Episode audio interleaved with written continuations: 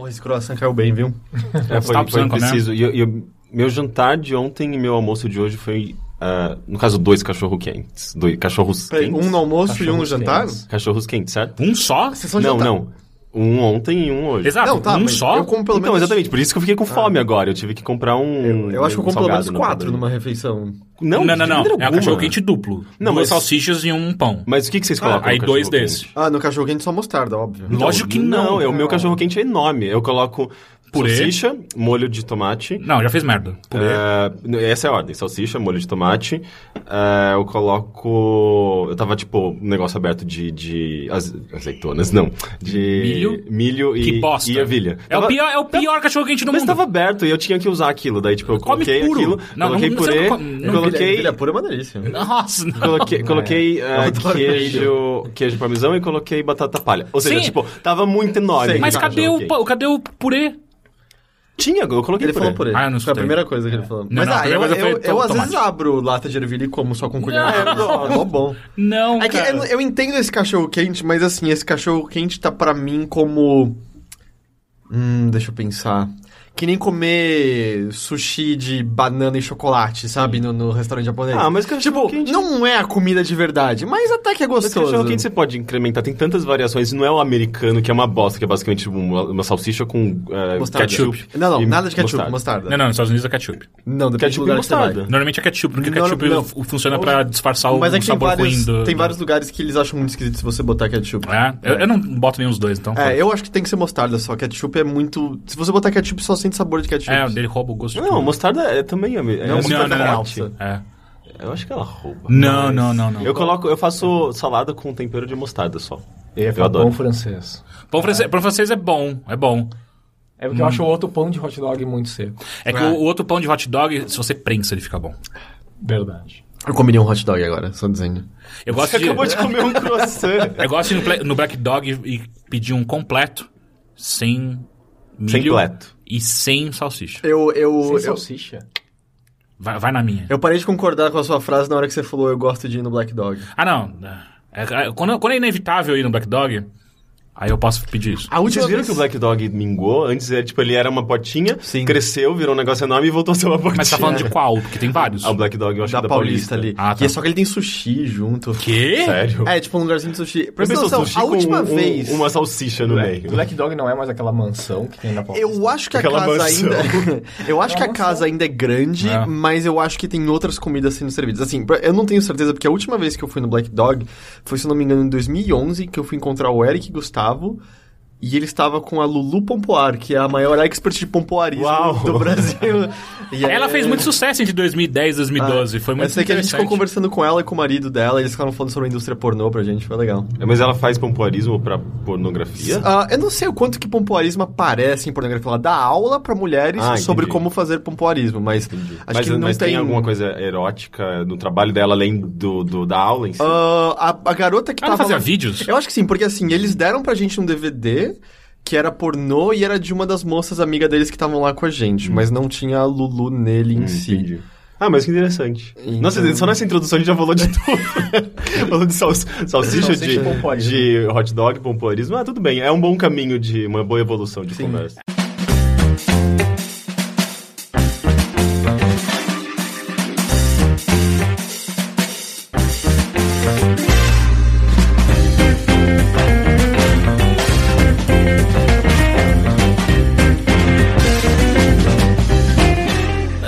Qual tudo que é generalista nesse mundo, chega a bilheteria, que é o nosso podcast de entrevistas. E às vezes a gente fala de outras coisas agora. Pompoarismo. No popularismo e hot dog. A gente precisa, precisa dessa especialista em pompoarismo n- nesse podcast. Eu vou tentar o contato. Eu acho que o Eric consegue me passar o contato Sim, dela. eu quero, eu quero isso. Eu também quero. Meu nome é Caio Teixeira, estou aqui com Heitor de Paula. Henrique Sampaio. Ian Black. Ian Black. Esse é o nosso convidado dessa semana. Ian, tudo bem com você? Tudo ótimo e muito obrigado pelo convite. Que isso? Você fala de uma maneira tão, tão calma. serena que, que você tá me acalmando, porque hoje um dia não tá Você fácil. parece mestre da situação. É, sempre. é, é, é. Alguém precisa manter a calma. É. Ian, me fala o seguinte, antes de qualquer coisa, Ian por Ian, o que que vo... da onde você veio? Você você puxou isso da Maria, Gabri... Maria Gabriela. ah, né? sim, a gente começou isso uma Que- vez, agora vai ficar. Mas sabe que, que com a Madonna não deu certo, Esse né? eu sempre- eu Ah, não? O que aconteceu? exatamente O que aconteceu ela- a Madonna começa a debochar, ela fala é, Madonna by Madonna, Madonna squared, sabe? tipo Madonna quadrado. Ah, porque não, ela- não, essa ela- Madonna foi burra e não conseguiu entender. Pergunta Não, com o Fernandinho. Não, a Madonna tava sagaz, só, né? só tirando uma Cara, com a Madonna- Pelo amor de Deus, gente, Ian por Ian Black, vamos lá. O que que você faz da vida, de onde você veio e pra onde você vai? Uau. Tá, eu sou um cara de São Paulo, ah, trabalho com publicidade, mais precisamente com publicidade digital.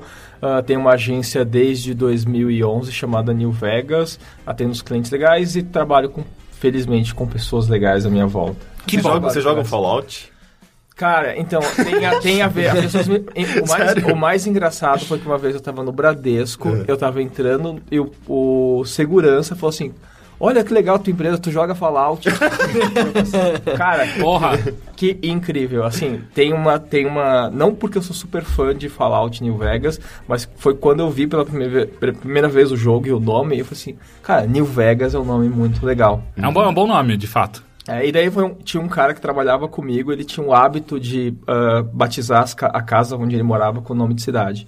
E onde ele morava era Vegas. E como a ideia inicialmente era uma casa onde as pessoas morariam e trabalhariam, eu falei assim, ah, você vai morar lá na New Vegas. Ah, saquei. Porque assim, eu já visitei sua agência e é uma casa. É uma casa. É, alguém dorme lá? Alguém- Hoje não mais. Assim, ah, mas acontecia? Não nessa casa onde você foi, mas Ah. na primeira versão era um apartamento residencial, que era basicamente era para ser um, um home office. Aham. Moravam dois caras, a gente mudou para uma casa maior, onde um desses caras continuou morando. E na verdade chegou uma época que tinham três caras morando. Caralho. Que basicamente. Virou uma ah, república que era um trampo. Que era um trampo, porque a casa era muito grande, e às vezes um cara fala assim, pô, terminei com a namorada. Meu irmão foi um desses casos. Eu falei, cara, fica morando aí. E, e se quiser, fa- faz uns briefings aí de vez em quando. era, ah, eu falava que era a casa dos corações partidos. É, não, assim, é, morar eu não entendo, mas dormir eu compreendo. Eu às vezes ia pro banheiro do Ig pra tirar um cochilinho. Sim, clássico. Eu, eu durmo, cara, Dormir sof- no num banheiro? sofá na agência que eu durmo todo dia. Sentadinho Que horror. Ali, encostava. Mas e... bem- Não, não é um e, lugar e- muito e ainda tinha o pra estúdio, que tinha um monte de sofá gostoso. É. É que eu não queria que vocês soubessem. Ah, não, mas eu nunca ia entrar no estúdio de repente. Tinha gente que fumava back no estúdio. Bom, Henrique, muito bom, muito bom essa- esse tipo de informação. Agora, como é que eu vou cortar essa merda, eu não sei. Eles não estão mais lá mesmo, então... É. No sofá. Não, eu acho que nem existe, mas você só tá piorando. É, sabe? É, né, obrigado, os dois. É, mas enfim, é, uma, uma coisa que eu quero saber antes de qualquer coisa. Seu sobrenome é Black mesmo? Depende. É sério, Na é sério. certidão de nascimento, não. Não? Não. Então, então é um nome artístico. Sim. Da Meu- hora. Meu nome oficial, eu posso falar, é José Câmara. Que? não é Não, Ian, não, tá meu tudo errado. Não. Eu achei que era Ian não, seu nome não, mesmo. Não, não. José Câmara. É, basicamente porque nessas coisas de nome, em 2000, ou 98 eu fui trabalhar com telemarketing. Era uma operação de 400 pessoas e as pessoas não podiam ter nomes repetidos. Sim, já tive um amigo meu que faz isso. É porque se você vai reclamar alguma coisa, você tem que saber com quem você falou. Uhum. E, obviamente, já tinha gente chamada José. E daí eu tinha que ter um nome ah, que eles chamavam de codinome. Na a primeiro pensamento foi chamar Fox, porque eu assistia muito. Cara, imagina, você liga no, no telemarketing Aqui é da o Vivo. Fox. Oi, é, aqui é o Fox. Tipo, eu paro. Eu falo, Peraí, existia é, o quê? Arquivo X. Daí Ah, tinha um Arquivo Fox X. Mulder. É. E daí. E passava na Fox. E passava na Fox? Eu assistia da Record. Ah, tá. Era, é, é, eu também ok, era. na ok, ok, né, foi mal, gente. É, He- Heitor Rico Edition, sempre. E daí o cara falou assim: ah, não, Fox é um nome muito difícil. E daí. Ah, Porra! ok. A quantidade de letra dá certo, o problema é a quantidade de sílabas. Não, as pessoas não saberiam escrever. É Foxy? É, exatamente. Como se escreve? É tipo CX. fúcsia.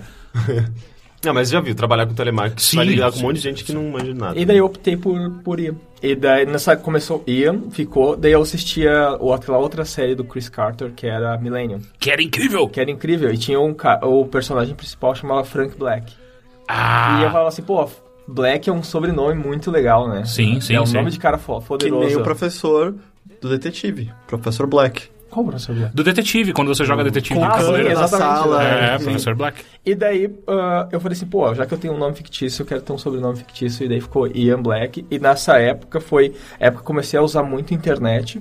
E as pessoas com quem eu falava na internet com mais frequência era o pessoal que trabalhava comigo que me conhecia por Ian Black. E aí pô, ficou pra sempre Ian pra Black. sempre. Eu fico imaginando quantas pessoas não devem saber que vocês são amigos da câmera. Algu- Sério. Algumas. Tipo, aqui você acabou de me surpreender três, É. por exemplo. E agora tem, tem podcast e todo mundo tá escutando. É, agora já era. O segredo tá Mas exposto. Ian Black.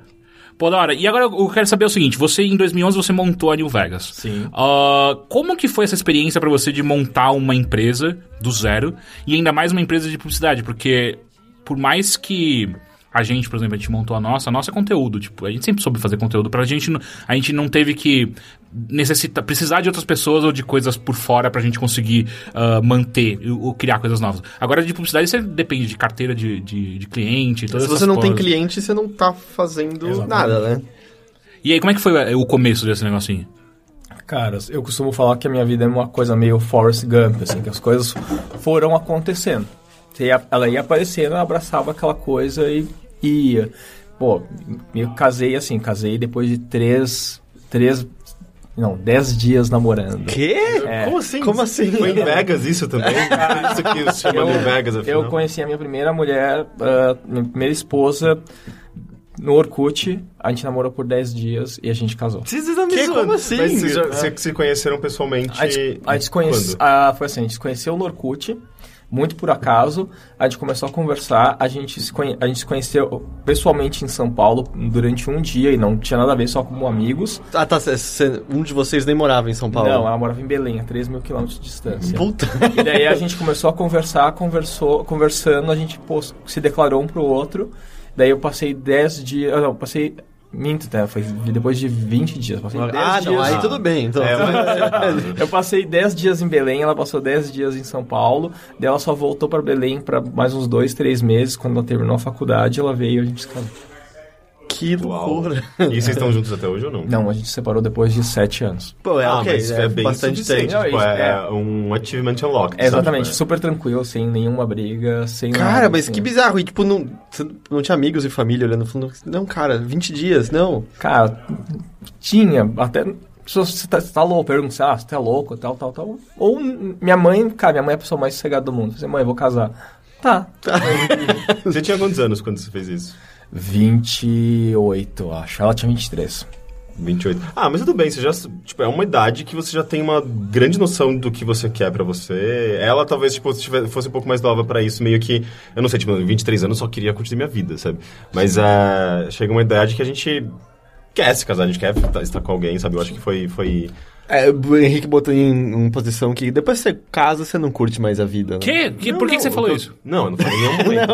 Aí que ele tá falando, você só quer curtir a vida, você não quer casar, então... Não, você sabe muito bem a diferença. Quando você, você, você Ele se não casa, sabe, ele nunca foi casado. Você é, é praticamente casado. Você toma, tipo, você acaba eh, deixando de lado certas coisas da vida de solteiro e você, a minha sacrifica algumas coisas pra, em prol de um relacionamento, uma vida dupla, que você convive com alguém e tudo mais. É ótimo. Vida dupla. É, agora eu tenho duas caras, eu tenho duas casas diferentes. é, a dois, é. Isso Agora, Henrique é Henrique Henrique e Jaqueline. e Jaqueline. É, mas, mas, é- mas, cara, mas é isso que eu acho muito louco, tipo, essa decisão meio súbita, ainda mais conhecendo alguém é, online. Tipo, você acha que tem uma questão de. Porque é muito fácil você idealizar alguém quando você conhece online, e de repente, quando você conhece a pessoa ah, pessoalmente, você acaba tendo esse choque, né? Tipo, da, da, da imagem que ela é, da, da pessoa que ela é de verdade com aquela imagem que você criou. Como que vocês lidaram com isso? Porque provavelmente rolou esse tipo de coisa, já que começou no Orkut. Sim, assim, gente, nós como pessoas somos muito fáceis, ambos. ah, tudo era muito tranquilo e foi por, durante todo o relacionamento. Se com, primeiro, as referências eram as mesmas, a gente gostava de fazer tudo. Tipo assim, eu, a gente assistia os mesmos filmes, ah, as mesmas séries, gostava das mesmas bandas. Ela jogava videogame pra caralho, igual eu. É, isso meio que já cria um laço, Cara, né? Já... Tipo, tudo. Então, assim, não. n- ah, culturalmente, que é uma coisa que você faz, que você te- tem na sua vida, a gente era muito parecido. Então não tinha nenhum tipo de conflito nesse sentido. A nossa, ambas famílias eram muito tranquilas também, os amigos que se conheciam e se gostavam, então a gente não tinha zona de atrito. Então, a- conforme as- por mais que as- ah, o tempo entre a gente foi muito curto entre namoro e casamento, ela foi desenrolando de uma forma muito natural e cada dia que se passava era uma coisa que, tá, eu, eu acho que você é a pessoa da minha vida mesmo. E ela Cara, se mudou pra São Paulo. Ela se mudou para São Paulo, a gente foi veio morar na Bela Vista, aqui na, na Pneu Barreto. A gente alugou um apartamentinho de um, de um dormitório, bem pequenininho. E foi nessa época que comecei a trabalhar com publicidade. Porque até então eu trabalhava com, na área de tecnologia, com TI, com suporte técnico. Eu, como eu trabalho, eu conheço blogs, escrevo em blogs, participo desse, desse universo desde 2000, eu conhecia muita gente, eu conhecia os movimentos, as gerações de blogs. E quando em 2007, 2006 começaram a surgir as primeiras agências de mídia social, ou agências que se envolviam um pouco com isso, com produtores de conteúdo independente. Eles precisavam de pessoas que, que entendessem esse universo. E eu era uma das poucas pessoas que uh, tava, que fazia sentido para aquilo. Comecei a trabalhar, daí foi meio que isso. Casei e comecei a trabalhar nisso. Cara, e aí foi a primeira vez, assim, aos 28 anos de idade, foi quando eu comecei a trabalhar com algo que realmente eu gostava. Que até, foda. Até então eu trabalhava, cara, eu odiava trabalhar com tecnologia, eu procurava sempre trabalhar nos horários mais bizarros do mundo, sei lá, de, de madrugada, da meia-noite às seis, porque é o horário que não tinha trabalho, então eu podia ficar na internet mais tempo, jogando mais tempo, tudo para não trabalhar. E pela primeira vez eu falei assim, porra, caralho, todo mundo tô fazendo alguma coisa muito legal, com pessoas legais e que eu consigo pensar e desenvolver coisas. E a minha carreira meio que foi deslanchando. Porque para mim era tudo muito, muito mais fácil. Uhum. Com o fato de que eu tinha quase 30 anos e os meus colegas de trabalho tinham 20, 22 anos. Então eu já tinha uma maturidade também. Tinha Mas, uma você já- mas você já tinha cara, cara de 22. Porque ah, hoje você não tem cara de... Sei lá, eu dou 30 pra você. Não, eu tenho 37. Então, eu não parece. Que? Nem fudendo. É, então, é, é meio chocante. Eu lembro que a gente ficou meio chocado uma outra vez. Não, A gente conversou uma outra vez. Sim. E eu fiquei tipo, caramba, ele mó- parece mó novo, sabe? É, alguma essa- coisa de empreendedores jovens, né? Que nem o Merigo também, né? Não, não É, é, o Merigo é também, verdade. ele, ele parece um bebê, né? Não, ele tem uns 32, 33 anos. 34, não era Acho isso? que é, mas ele, É. ele também Parece tem muito cara de 22, mais Ele, é ele tem uma cara de criança. É, é. Então, assim, sur- daí comecei a trabalhar nessa época. Cara, comecei a trabalhar muito. Passei esse primeiro ano nessa agência. ah, fui contratado por outra, por uma boa grana. Uhum. Passei um ano nessa agência, que foi uma agência muito boa, que me ensinou muita coisa legal, onde eu me desenvolvi bastante profissionalmente. Fui contratado por uma outra agência ainda maior, com um salário muito maior, impensável para a época, assim, cara. Meu, sal- eu vi meu salário em dois anos, cara, assim, ó, quadruplicar no mínimo. É. Bate aquela síndrome do impostor, de meu Não, Deus, não isso- Eu vivo com isso, eu vivo com isso até hoje. Hoje eu sou dono de uma empresa e ainda não sei. Cara, você não sabe lidar. A todo instante você passa por isso. Porque É. tem muita coisa acontecendo. né? Tem, a coisa, quando você trabalha com, com algo que é o que, com que a gente trabalha, as coisas são muito novas. E é, é- a sensação de você estar ficando para trás é constante. né? Então, pô. Mas ao mesmo tempo eu sempre adotei uma postura de eu não vou me prender, eu não vou ter medo, eu vou fazer as coisas conforme elas forem aparecendo. Eu estava nessa agência, estabelecido, mas eu falei assim, cara, eu não aguento mais trabalhar com publicidade dentro de agência, com pessoas de agência.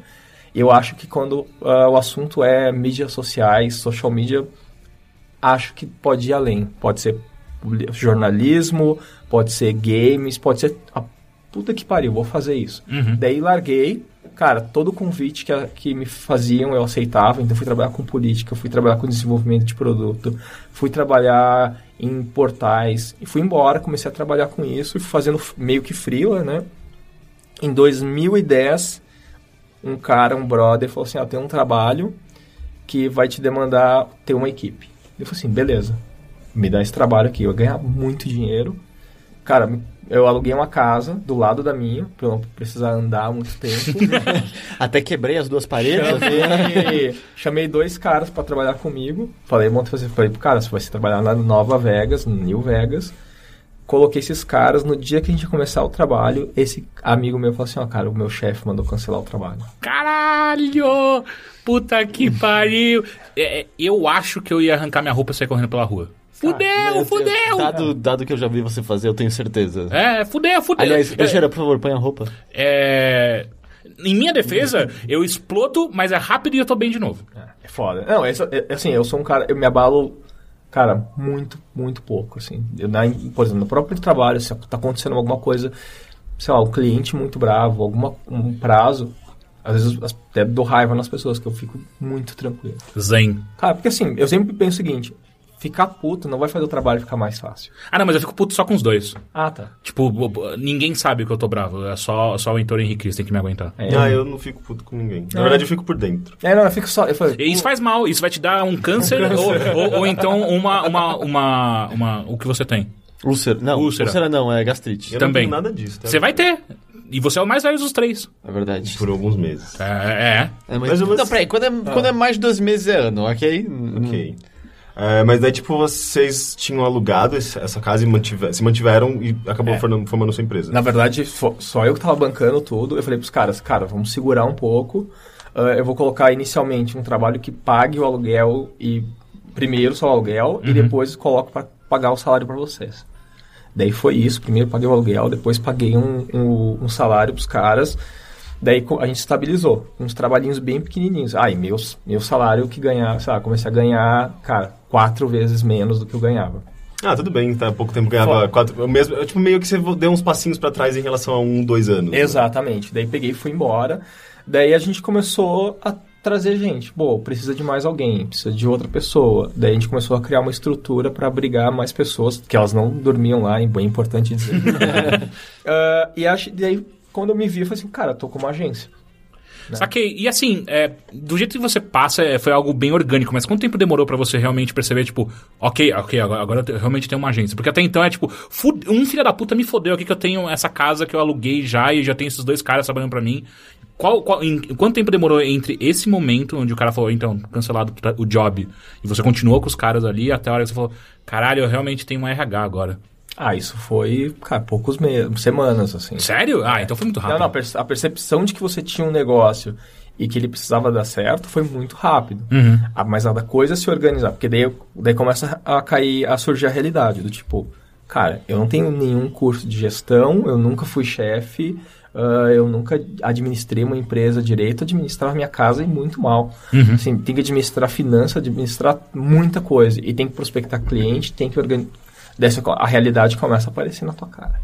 E, e não é fácil. Daí você tem que começar, uma, seguir teus instintos e minimamente organizando as coisas. Uhum.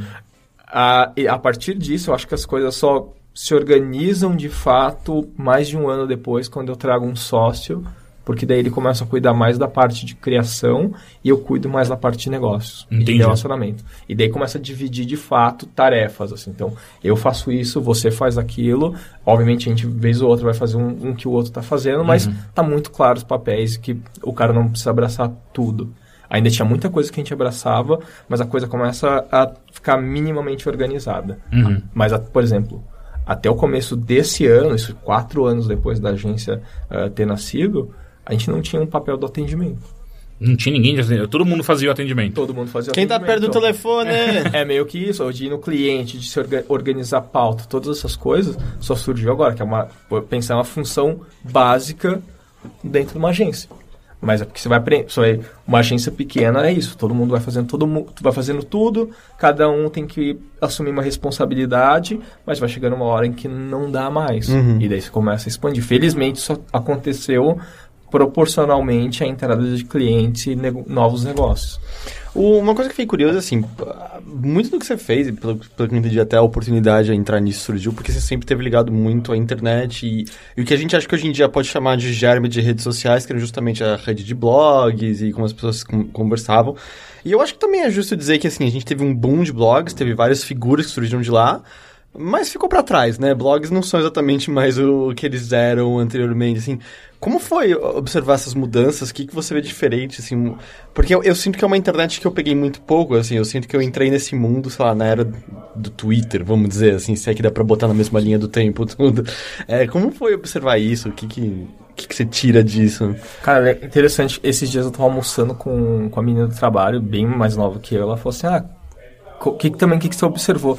É, ela perguntou: Ah, em que momento você acha que tá? Cara, eu, eu falo assim: deve estar na nona geração de produtores de conteúdo, assim, desde. Porque assim, a primeira geração que surgiu lá atrás, de blogs, isso em 2000 e, oh, 98, 99, 2000, eram pessoas que basicamente eram jornalistas ou escritores, ah, escritores, sei lá, amadores. Começando, tentando... Isso. Daí você tem nessa época gente que tá até hoje, sei lá, Flávia Durante, que todo mundo conhece, a própria O que, Clarissa. que, a- o que que a Flávia Durante fazia nessa época? Ela tinha, um- ela tinha um blog que chamava Blá Blá Blá Blog, que existe até hoje. Blá blá blá blog? É. Que difícil, né? Ou que era blá, é Blá Blá Blog, que existe, Blá cara, Blá Blog. que existe até hoje. Que legal. Mas É. é, sobre o que, sabe?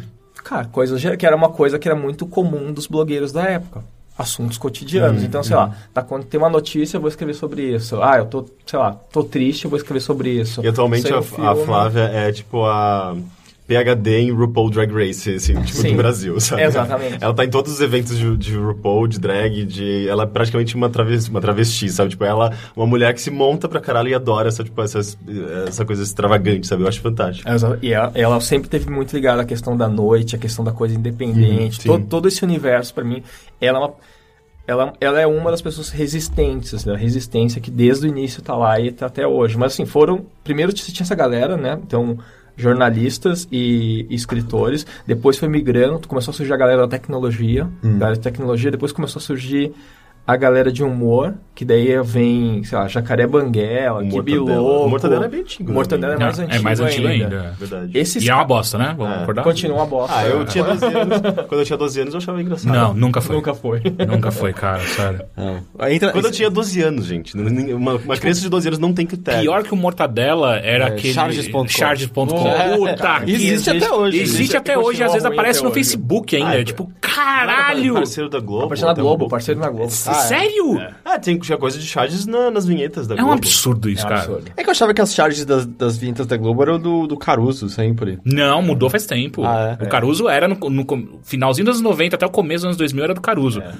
Não, peraí, não. O Caruso fez coisa depois disso. Não faz tanto tempo Não, assim não, não, eu eu tô falando que Globo. é- as que aparecem na Ah. Globo desde, sei lá, comecinho de 2000, me- metade de 2000 é do E do Charges. Charges é Charges animadas, que é Charges- diferente das do ah, Caruso. É porque a do- as- o Caruso tinha aquelas que aparecem no jornal do William Wacker, que é umas animadas... Wacker não, Wacker. Vac. Wacker, não Wacker. É o- é o Jay Wacker, né? Jay Wacker. Caralho, eu amei você.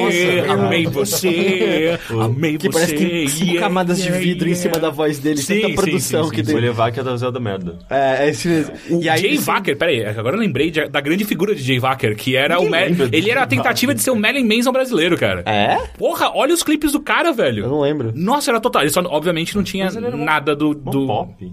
Então, exato, o problema era a música, mas a, a- a estética dele era total é, Marilyn Manson. Era esse cara e tinha- apareceu depois um outro maluco que era uma banda que chamava. Não é Tortura, Vitória. Puta, como é que era? É, Foi uma banda que apareceu que também era a mesma pegada. Quero ser, quero ser Marilyn Manson. Parece tortura vitoriana, sem a palavra. Ah, é, era alguma coisa. Mas, mas é que você rola essas charges meio feitas em animação 3D, bem porca de computador. E o William Vac Chola sempre. mais. William Vac é bem nível Chola Mais. Chola E o mais é melhor, tá? E o Alan Vac sempre tem. Alan Vac?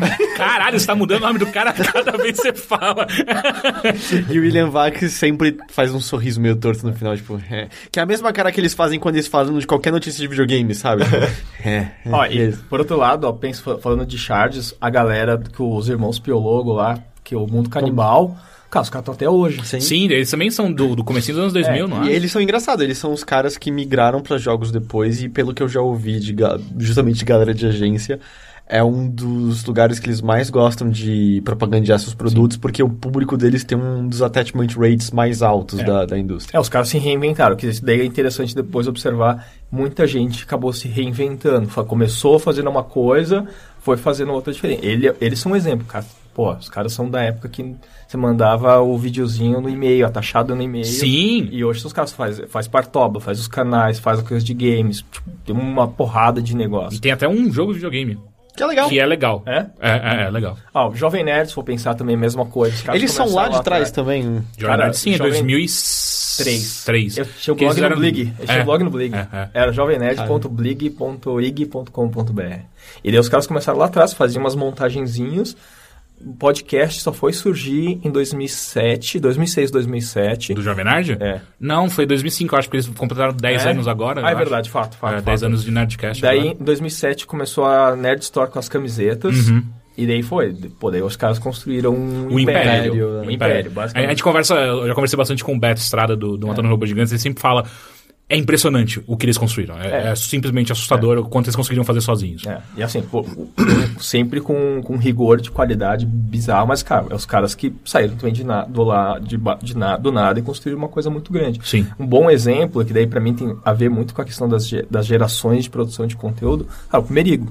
Uhum. Ah, o Merigo começou lá atrás com um brainstorm que, a, que dura até hoje, que pô, é uma referência, que sempre atualiza o site. Para mim, eu sempre elogio ele. É o cara que está sempre trabalha para que o site tenha uma cara muito nova e muda o processo editorial. E o Merigo está timidamente se tornando o barão dos podcasts. Sim, total. Ninguém fala, fala disso, mas, cara, se eu vou pensar a quantidade de produtos que ele lançou, e eu diria mais, que ele é o cara que está uh, ah, liderando essa onda de podcasts uh, mais uh, variados. Sim, sim, sem dúvida. E eles estão sempre todos muito bem cotados no iTunes, por exemplo, sim, você sim. olha. Porque eles têm o que? O Mamilos, tem o... O Brainstorm 9, o, tem agora o tem o Anticast. E agora tem os de games que o Corraine tá, tá tocando. Tá, o sim. Safe, tem o Mopoca. Mopoca Cast. Cara, tem muita coisa. É, não, e assim, é uma coisa que, que dá pra perceber é que você dá para enxergar que ele olhou para lá fora, ele viu o que tava vindo depois do Serial, ele falou, isso aí tem, tem, tem coisa aí. Sim. E aí, tanto que o, o, Mamilos é um podcast que realmente me impressionou. Eu até falei pra ele quando a, gente, quando a gente entrevistou ele. Foi um podcast que me impressionou, que eu achei, achava que era uma coisa e é uma outra completamente diferente. Sim. Inclusive, eu acho que deveria mudar o nome. Porque é tão, é, é, tão mais legal do que o nome, me parece, pelo menos. Mas enfim, e, e é impressionante o que ele, como ele conseguiu perceber. Tanto que ele, ele me lembra muito, o movimento que ele está fazendo é do, do Radiotopia, que, que tem lá fora, que é basicamente uma, um grande agregado de, de, de podcast. É bem foda. Ou é, do, ou, sei lá, o Adam Carolla, né? Que é o cara que faz, tipo, sob a alçada dele, então tá desde do Nerdist até o do Penn Sunday School, é. assim. Ele criou uma network de podcast, basicamente. E que no podcast, e que é interessante que no podcast tá... Uh, rolando esse movimento que eu ainda não vi acontecer em vídeo, que é o do conteúdo mais maduro. Que se for Sim. pegar Mamilos, todos esses canais, eles são canais mais maduros. Eles são para caras da nossa idade, caras de sabe, 30 anos, né? Uhum. No pod, nos, quando a gente pensa para vídeo, quando a gente desce, não tem ainda umas coisas mais adultas. Você tem muita coisa muito jovem. Tem, né? Lá fora Sim. Tipo, é, uh, PBS, é isso? É, exatamente. PBS faz, o Vsauce é muito é, legal. Até com meus canais preferidos, que é o PBS Idea Channel. É, o Idea Channel é muito bom. Cara, é, é caras mais velhos, uhum. claramente. Tipo, um cara que tem repertório, um cara que vai, que, que quer mais. Que não é só entretenimento. É, é, também informação. É que é um entretenimento infantil, porque hoje se for pensar, Sim. sei lá, uh, uma, no YouTube, a maioria dessas pessoas é uma, uma molecada. É pra molecada. Não, não, não é nem a questão da qualidade em si, uhum. mas não é, é feito pra molecada. Você pega os meninos do. É, você sabia, que é um, um canal, ah, meu Deus, muito grande.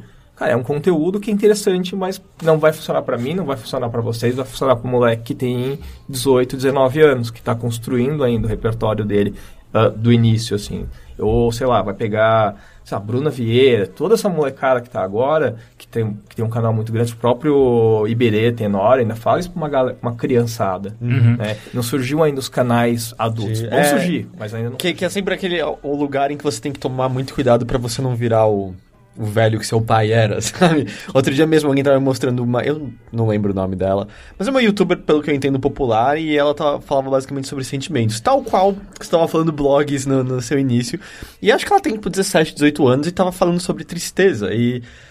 É óbvio que a minha primeira reação com alguém de quase 30 anos era falar: que, que alguém de 18 anos sabe, sabe sobre isso? É. Tipo, o que, que você tá falando? Mas claramente é digerido e, e, e transmitido de uma maneira para que outras pessoas da idade, ou quiçá mais novas do que ela, entendam que eu nunca conseguiria dizer, sabe? Eu nunca conseguiria explicar o que ela estava explicando por mais, sei lá, qual é a qualidade que eu daria. É, é, raso, errado, ou às vezes é simplesmente simples de uma maneira que eu não compreendo. E falando com essas pessoas de uma maneira que, para mim, tá passando lá por cima, direto. E por quê. Mas claramente há um, uma atração. Sim, não, eu, mas no geral, assim, cara, hoje se for pensar o que, que era lá atrás, o que é hoje é um mundo, hoje é incrível, um mundo maravilhoso, assim, muita, muita coisa sendo produzida, muita coisa por se produzir ainda, vai surgir muita coisa muito boa, mas essa, esse é o cenário.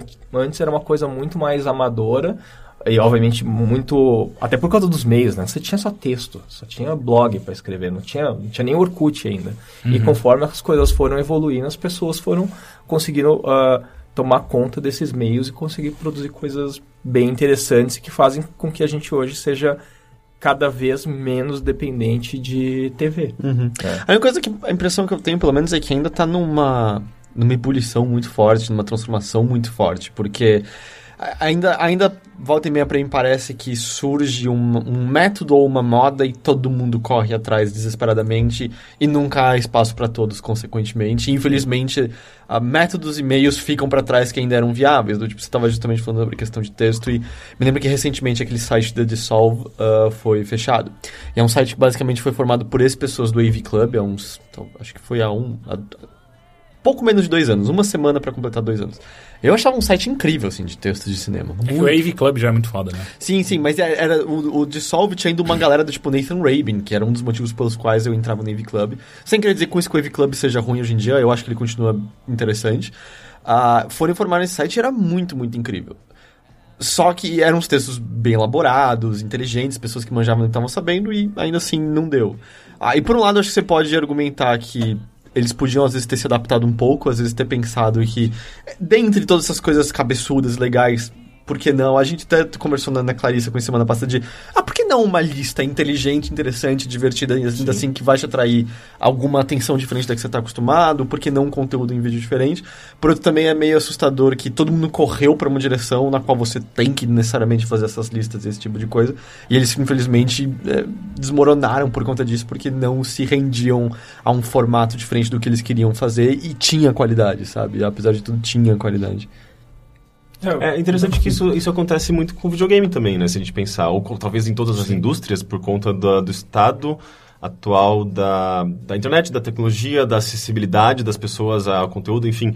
Uh, em videogame você vê muito isso. Sei lá, tipo, tem uma modinha uh, Minecraft. Daí, de repente, todo mundo tá, vai pra essa direção, todo mundo faz Minecraft, aquele negócio vira uma bolha, Sim. explode, um monte de gente vai sobreviver, um monte de gente e vai E aí o Notch compra uma puta mansão em Beverly Hills e faz umas puta festa com Skrillex como DJ residente. Mas é, no caso dos videogames isso é muito bizarro e é mais bizarro ainda é o quanto que está ditando o desenvolvimento de certos jogos, né? Sim. A galera agora desenvolvendo jogos aos moldes de, sei lá, DayZ, por exemplo, ou aos moldes de Minecraft, ou jogos piada, porque eles explodem justamente em vídeos de YouTube e em grandes uhum. youtubers e se tornam populares, mas é justamente isso, assim, esses jogos, muitos deles são maravilhosos. Não vou falar nada contra Minecraft, um escape à imaginação incrível. Eu, Daisy não é a minha praia, mas eu já vi o que ocorre lá e realmente também é um espaço para que coisas maravilhosas aconteçam.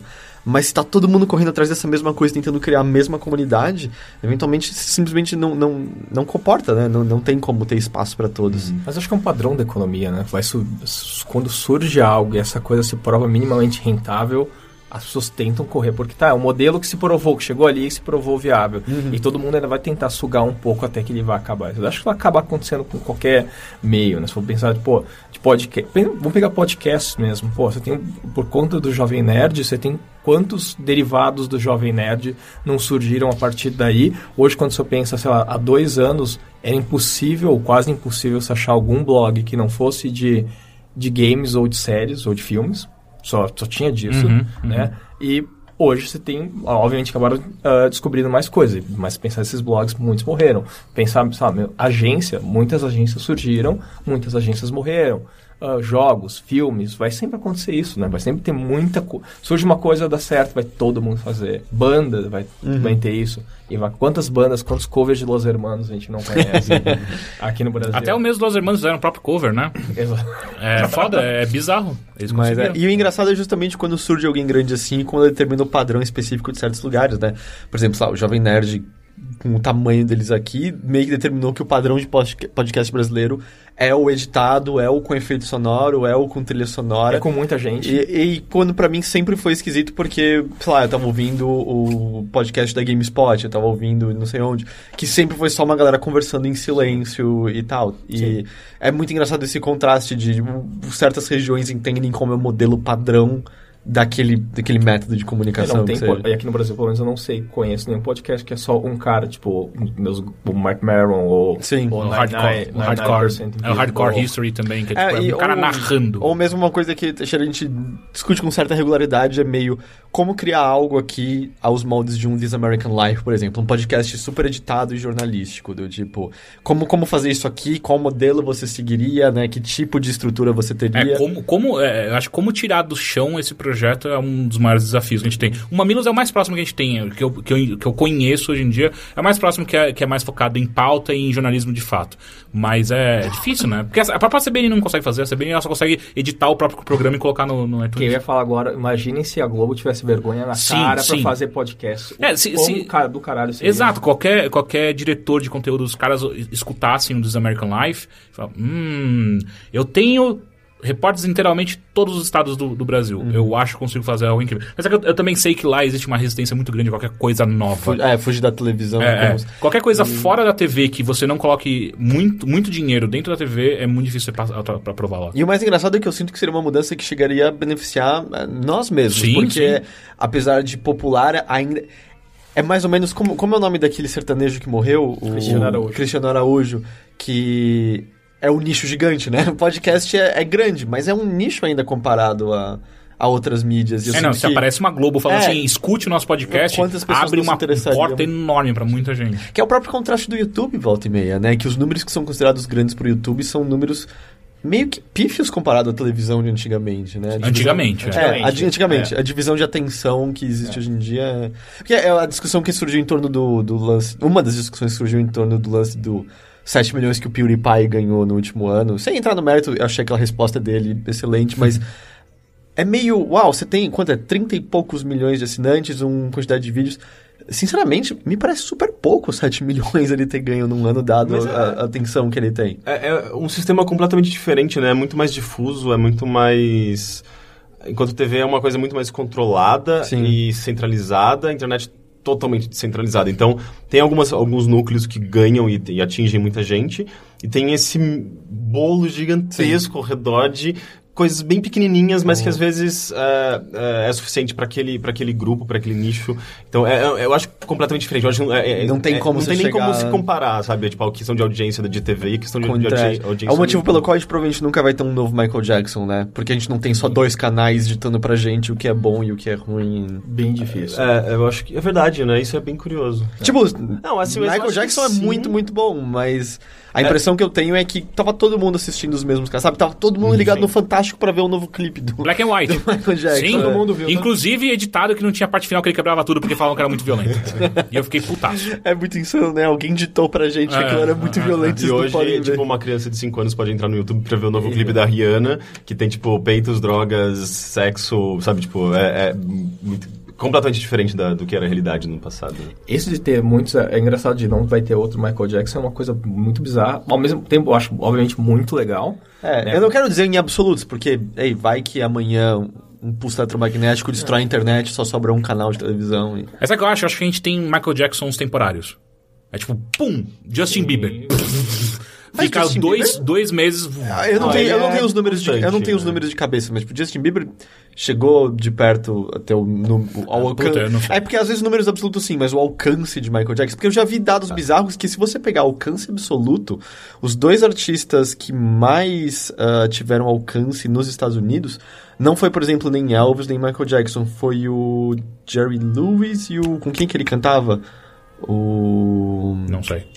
Mas que. Não sei que lá, Martin. É... George Martin. É, é George Martin, eu não lembro agora o nome. É, então, é claro. Ele... é alcance ah, é, Então, é, é, mais ou menos assim: números, talvez outros artistas tenham vendido mais discos, tenham lotado mais shows, mas era o impacto que a presença deles causavam nos lugares onde eles passavam, o tipo de reestruturação que as cidades tinham que passar quando eles estavam por lá. É tipo Casablanca. Quando Casablanca passou, a quantidade de pessoas que assistiu foi tipo, Exato. Tipo, a, a, a, população inteira dos Estados Unidos foi como se todo duas mundo vezes, tivesse assistido duas, duas vezes, vezes, o filme, porque tantas vezes ele foi... Videogames dão mais dinheiro hoje em dia, mas tipo, que jogo causou o impacto que um filme como Sim. Casablanca é igual, Todo mundo é. viu. Todo atualizado ainda os números do, dos box office, uh, o Vento Levou é o mais visto. É, o Vento Levou, é, o Vento levou não, não é Casablanca. Você também coloca os dois na mesma sim, caixinha sim, na cabeça? Sim, sim, eu sei que os dois não tem nada a ver, é, mas sim, eu coloco os dois assim. Mas é meio isso, assim, tem, tem umas coisas que é muito... Ou, assim, falando dos artistas atuais, for pensar, cara, Kanye West, cara, é um... É um, é um cara, é um dos Michael Jacksons do, do momento. Ele próprio Jay-Z, assim, que é os caras que estão liderando esse domínio do hip hop. Que até saiu uma matéria agora que da, na Billboard falando que hip hop é o, é o, é o hip hop, na verdade, o rap é o é o ritmo mais difundido do mundo atual. É o pop, né? É, o pop, novo dos anos 90. O pop é o rap. É o rap. É, tanto É que o insano, próprio né? pop Dado as a- a- origens. absorve o rap há muito tempo já. É, o- é o popero, é o popero dos anos 90. Mas é muito insano dadas as origens do, do que era essa É, não, música. é só pensar que, cara, que há 15, 10, 15 anos era uma coisa muito mais de nicho e gueto, principalmente no Brasil. Cara, hoje tem uma coisa. É, é bizarro. Pô, se for pegar no o SW em 2011, que o Kanye foi um dos headliners. Cara, é um absurdo, assim, é muita gente pra ver o Kanye, isso no Brasil, e todo mundo cantando as músicas.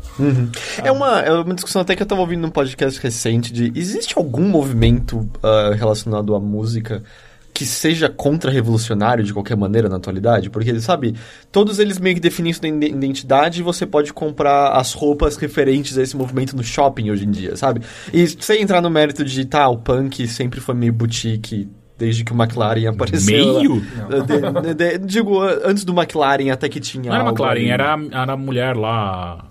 Eu tô pensando no McLaren quando ele foi pra Inglaterra e levou a outra mina seria... Tem uma outra mina também que ela tem um, Mas- um museu animal lá, lá no Japão, em Tóquio. Mas digo, sabe, representava alguma coisa, existia, vamos supor.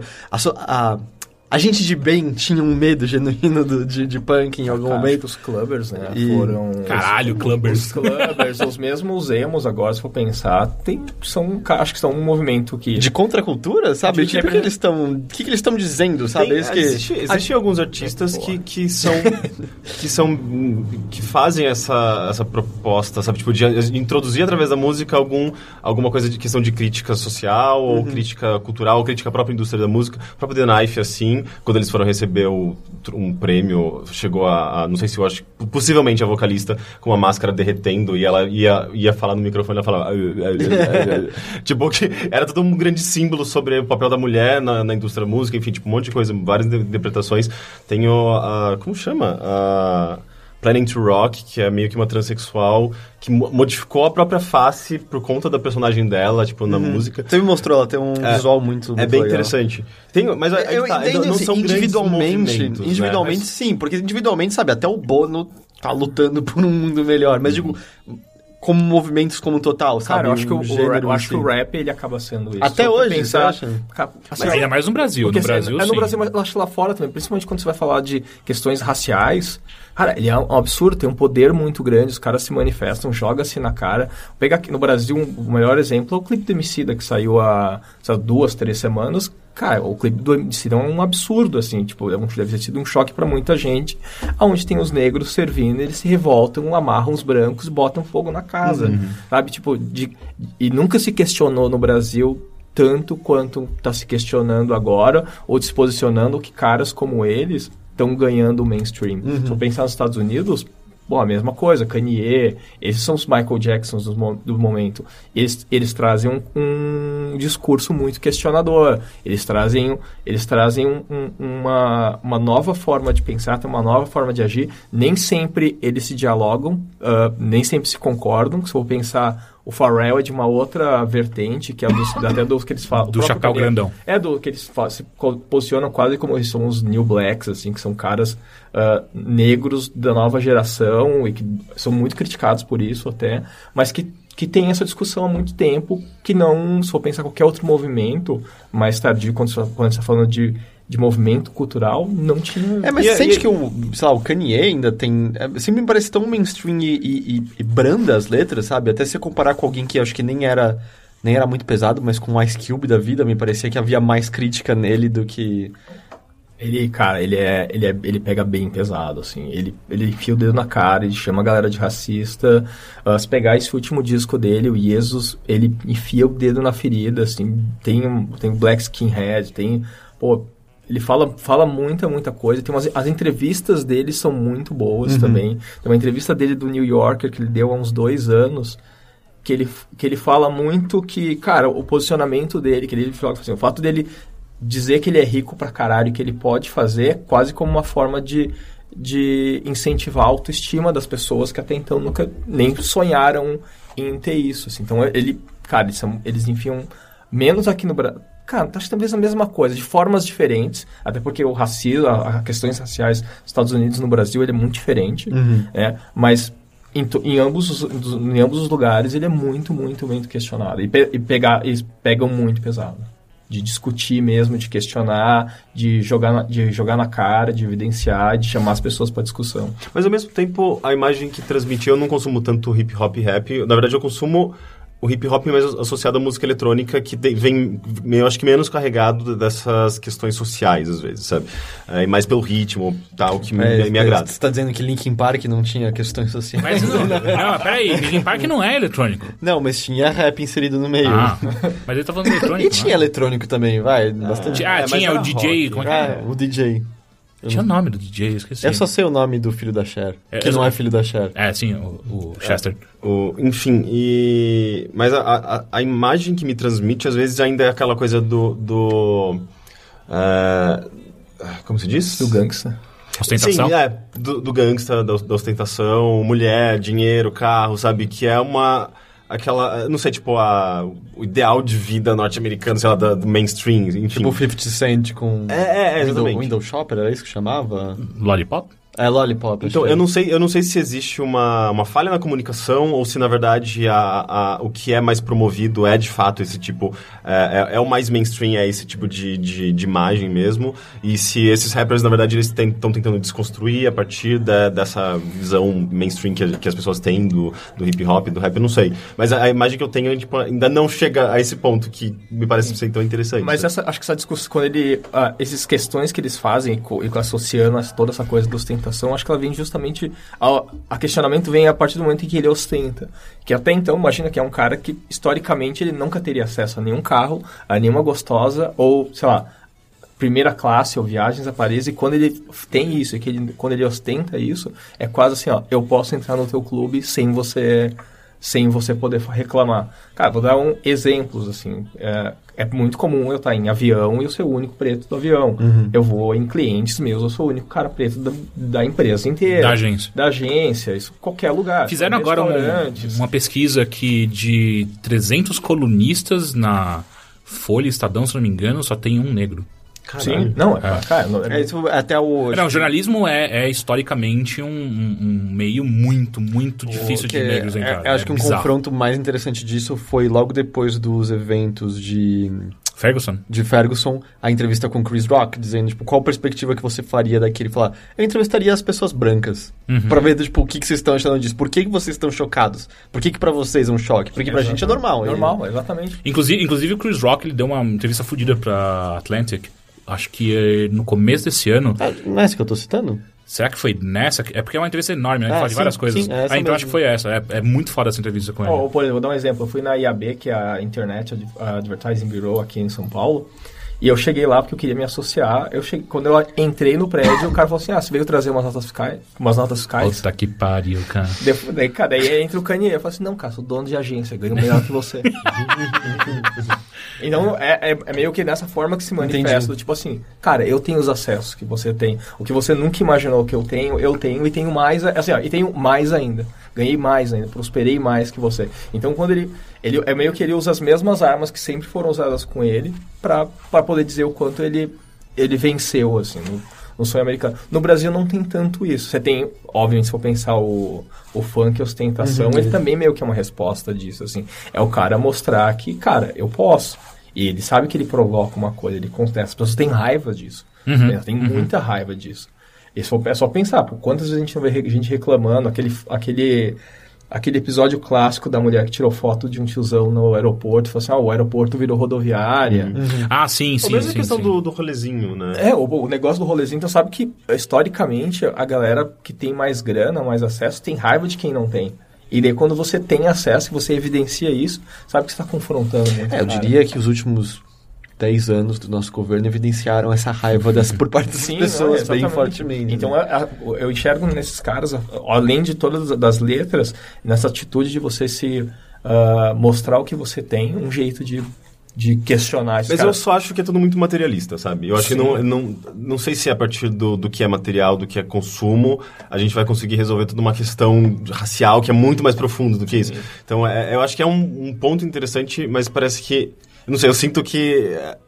É, é a, única, a única forma, sabe, que as pessoas estão mostrando, sabe? É, Pelo for- menos em termos de pensar imagem. que esses caras continuam sendo, muitos deles, muito machistas, Uhum. ainda tem muita homofobia, tem muita coisa que não está resolvido nesses caras. Eles estão tentando resolver de um jeito deles uma claro, né? Porque assim, nem estou dizendo que é o que o fato deles ostentarem, eu acho que é o melhor caminho. Só tipo, eu entendo que é, é uma, isso. É uma expressão. É. Eu lembro de, na época dos rolezinhos mesmo, alguns textos, uh, justamente conversando sobre essa dicotomia em que a, eu não vou conseguir lembrar exatamente para poder expressar o quão bem a autora expressava, mas sim, do nosso ponto de vista, você olha e fala assim: ah, mas é só consumismo, tipo, isso não é muito profundo. Mas do ponto de vista para quem isso é basicamente uma montanha sim. inatingível, inalcançável, representa muito mais do que isso, entendeu? Se for pensar que ó, na, nos protestos de. Do, foi dois, já tem dois anos, aqui na Paulista, ah, era um protesto sem foco. Mas o fato do cara, só do cara ter saído da casa dele, ido pra rua, para querer se manifestar de alguma forma, ele já tem, um, tem uma representatividade nisso. Por mais que você fale assim, no final das contas, tá, não tem foco nenhum, mas alguma coisa motivou aquele cara. Hum, alguma... É, eu lembro, na época eu mesmo discutia com muitas pessoas porque eu criticava bastante essa falta de foco e hoje em dia eu me vejo como errado porque me parecia que era... Todo mundo estava insatisfeito e não sabia expressar por quê mas isso em si já é válido isso já de é válido, alguma coisa. Exatamente, sinal de que está acontecendo alguma coisa, sinal de que as pessoas não estão gostando do que estão do que estão vendo ou pelo menos estão sendo empáticas com quem está indo ali para a rua. Só isso para mim já é maravilhoso, assim. Você pega qualquer outro movimento mesmo, vou pensar agora da galera agora na rua, por mais que ideologicamente seja muito distante de mim, tá, ok, é uma manifestação, é válida, né? É, mas é isso, não sei até onde todos os discursos eles eles têm uma obrigatoriedade, eu, eu acho que é, é quase uma utopia nossa querer acreditar que eles vão estar tá todos Isso, imbuídos de, uma, de uma coerência de, de uhum. pensamento. O, Pode ir, pode ir. Ah, não, é que acho que, tipo, estamos numa curva muito. Ah, voltando para algo de antes, é, eu, sei, eu não sei nem como fazer um segue bom. Ah, não, não tem, não existe. Eu tava pensando nisso faz tempo. não, não existe, a gente vai ter que fazer um Só corte é, voltando para um pouquinho que a gente tava falando antes de Sabe, a gente mencionou das mudanças, falou das várias fases de blogs e a gente chegou no Twitter e eu sinto que até dentro do próprio Twitter a gente pode falar de fases, porque eu sinto que não, não, é nem mais o ambiente daquele da, da neocomédia que eu sinto que era há um, há um ano e meio, assim, é... Ah, e como alguém que tem que estar tá meio dialogando com tudo isso, porque você está sempre ligado em redes sociais, é, como, sabe? Como ficar atento ao que está funcionando, ao que tá, não está funcionando? Porque a gente viu, por exemplo, a fase de clickbait. De repente, clickbait deu cliques pra cacete pra uma galera. Por, sei lá, seis meses, um ano, e aí todo mundo se tocou que aquilo era uma porcaria e meio que voltou para trás, com uma exceção ou outra, etc. Como ficar a par de algo que, que muda tão, tão, tão velozmente o tempo todo? Tá, é, para explicar isso, acho que tem muita coisa para colocar, para contextualizar, mas basicamente é, quando eu comecei lá atrás a única forma quando a gente falava de social media, de, de mídia na internet ou mídia nas redes sociais era post pago em blog. Você tinha uma, você tinha uma campanha, você queria que essa campanha aparecesse, sei lá, no Jacaré Banguela, no Kibiloco, em qualquer outro blog, mas daí você ia lá e com, comprava um publi editorial, pagava e rolava. Obviamente foram começar a surgir novas plataformas, então começou a surgir o Twitter, uh, o, o Orkut nem conta, porque tem muito pouca, pouca coisa, ele tem uma ou outra, mas bem, bem amadora o Twitter começou a surgir, as pessoas começaram a querer fazer com o Twitter. Inicialmente, pelo Twitter não ter nenhum tipo de métrica, métrica ou mesmo formatos de publicidade, que uhum. é bem uhum. recente, uh, apelava-se para essa galera. É a galera que tinha grande audiência para divulgar links. Antes era feito no geral, tá com muito pouco critério. Então é, ah, esse cara tem audiência, deixa ele falar aqui do meu produto. Não importa se esse cara fala palavrão pra caralho e eu vou fazer um produto pra, sei lá, meninas mais sensíveis, ou se esse cara, sei lá, odeia videogame, eu vou falar pra ele falar do PlayStation 4, uhum. sabe? Isso antes era muito. Hoje, pelo menos, eu vejo muita gente tendo um critério maior, se associando com produtores de conteúdo que tem pertinência com, com o que você quer. Isso acontece. Aí até vou pensar no outro caso, onde tem muito mais a ver com a gente, é o Facebook ele me oferece formas de fazer publicidade que eu não preciso me associar com ninguém diretamente e que consigo chegar no meu público. Então, nesse caso específico do Facebook, eu consigo dispensar 100% uh, a presença de um influenciador. Que é assustador, ok? É a hora que você fica tipo, caralho, é, marcas não precisam mais do, de veículos para chegar, chegarem até os seus, seus consumidores. E não. é assustador para o jornalismo isso. Mas o Facebook não deixa de ser um veículo nessa parte? Hã? Quê? Como assim? Facebook não deixa de ser um veículo, tipo, sei lá. Ele é, um- ele é um intermediador, né? Ele é um puta intermediador. É, ele é um intermediador. Ele, ele é assim, ah, o, o, o Facebook ele não, não produz nenhum tipo de conteúdo, então não dá pra falar que ele é necessariamente um veículo. Mas só que ele é, ele é muito a porta de entrada pra maior parte dos veículos hoje em dia. Então ele é, ele é um intermediador E as foda. pessoas consomem o Facebook como se fosse um veículo.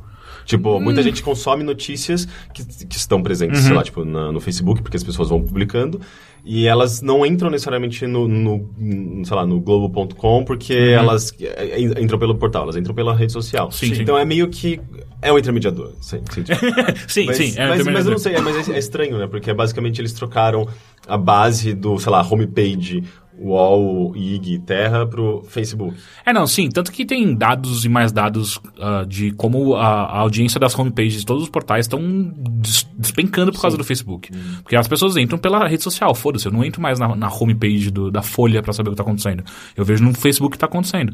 Ah, o que, e, e aí tem vários problemas atrelados a isso e tal. Mas o que eu quero dizer é que é engraçado como a publicidade entendeu isso muito rápido. Tipo, ok, eu não preciso mais de, jornalis, de jornalista ou então de veículos em geral. Eu não preciso mais desses veículos. Eu posso falar diretamente com meus, meus, meus consumidores, o que é ótimo para publicidade. Mas o, o jornalismo e os veículos não entenderam isso ainda. E é assustador como eles se baseiam completamente. Pelo amor de Deus, cara, você continua colocando seu produto aqui na minha página porque eu preciso sobreviver. Enquanto a publicidade fala assim, mas é mais barato eu ir direto no Facebook, sabe? É Cara, muito eu mais já rápido. tive recentemente tive reunião com, com uma- uma galera de um portal e era meio engraçado, assim, a forma como eles apresentavam as coisas, os produtos. Eu falei assim, cara, esses caras estão fodidos. É. você, tá, você tá vendo, na verdade, um funeral, né, na sua frente. Sim, porque é o, cara, o formato que esses caras estão, ele tá ficando cada vez mais inviável. Basicamente porque eles não evoluíram na, na, na entrega, na qualidade da entrega do, da mensagem do anunciante. E o Facebook só faz isso. Todo dia o Facebook vem com uma, uma funcionalidade nova para a publicidade ser cada vez mais assertiva. Até dá pra dizer que e você, em detrimento a outras coisas não, do Facebook. exatamente. E, mas assim, os caras estão conseguindo. Daí, eu, agora começou a surgir também a, a mídia programática, que é eu não invisto mais em portais, eu invisto em perfis de pessoas. Então eu pego e compro, eu quero investir, sei lá, em caras que gostam de filmes. Ele vai distribuir, não me importa onde esse cara esteja. Se ele estiver no portal X ou Y, ele vai entregar aquela publicidade para aquele cara ali. Então eu, eu começo a cada vez menos ter contato com o veículo. Eu posso até ter com esse cara da programática, onde eu pago para ele, para ele distribuir, esse cara vai repassar para o veículo, ou com o próprio Facebook, que nem o veículo passa, é direto com ele, porque ele está muito mais bem segmentado e muito melhor entregue. Mas o Facebook também tem uma questão, por exemplo, eh, quando eu entro num site de games, que seja, que é o tipo de site que eu mais con- consumo, e, e eu vejo, sei lá, uma propaganda muito. eh, sei lá, uma propaganda que está envelopando o site inteiro, você meio que associa aquele site, aquela, aquela imagem daquela propaganda, enfim, tem tipo uma, uma relação, uma- um diálogo ali entre a propaganda e o site, e é tudo muito mais visível, muito mais claro e tal é, é meio que até um impacto, sabe? Você entra no UOL, o site inteiro tá com essa propaganda, sabe? Daí você, te- você tá no Facebook, você tem, tipo, sei lá, uma janelinha, umas janelinhas pequenininhas, e daí você vai navegando, sei lá, no, no- na sua timeline, daí tem uma propaganda X que você vai descer automaticamente porque você não tá ligado nela. É meio que parece que o impacto é muito menor no Facebook, embora é, ele seja mais direto naquelas, porque eu, até hoje eu, não- eu não- nunca vi alguma coisa que me... é, sabe, o Facebook nunca me, nunca me convenceu a comprar alguma coisa direto ali dentro. É, sabe? então nessas horas que eu, eu entendo o seu ponto, mas são aquelas horas que você fica. Uau, eu não devo ser padrão pra porra nenhuma mesmo. então, talvez, talvez é, você- é, exatamente. Eu, eu cliquei uma vez numa propaganda no Facebook sem querer, porque eu cliquei no lugar É, é errado. que eu acho assim, ah, caras como ah, a gente não somos o padrão. Ah, esse é um primeiro ponto aqui. É, isso fica muito claro É. quando eu vejo que o Facebook tá me, tá me vendendo um monte de MMOs e jogos Sim. de menininhas peitudas e coisas. Porque seu interesse deve estar em jogos. É, ele é, percebeu. é, é muito, é muito ruim. Ou mesmo as pessoas, se você vê do tipo. Por que, que vocês curtiram Luciano Huck? Sabe? Por que, que vocês curtiram Coca-Cola? Quais são as, novida as novidades que a Coca-Cola tá te dando que você tem comprado? Coca-Cola é gostoso, ponto. Você, não- tipo, é, isso é um fato. Hoje, amanhã e ontem, sabe? É Não... que, é que nesse caso, você vai acabar caindo no, no- naquele público que não vai interagir, mas dentro desse público, para quem ele está mostrando também o MMO, vai acertar.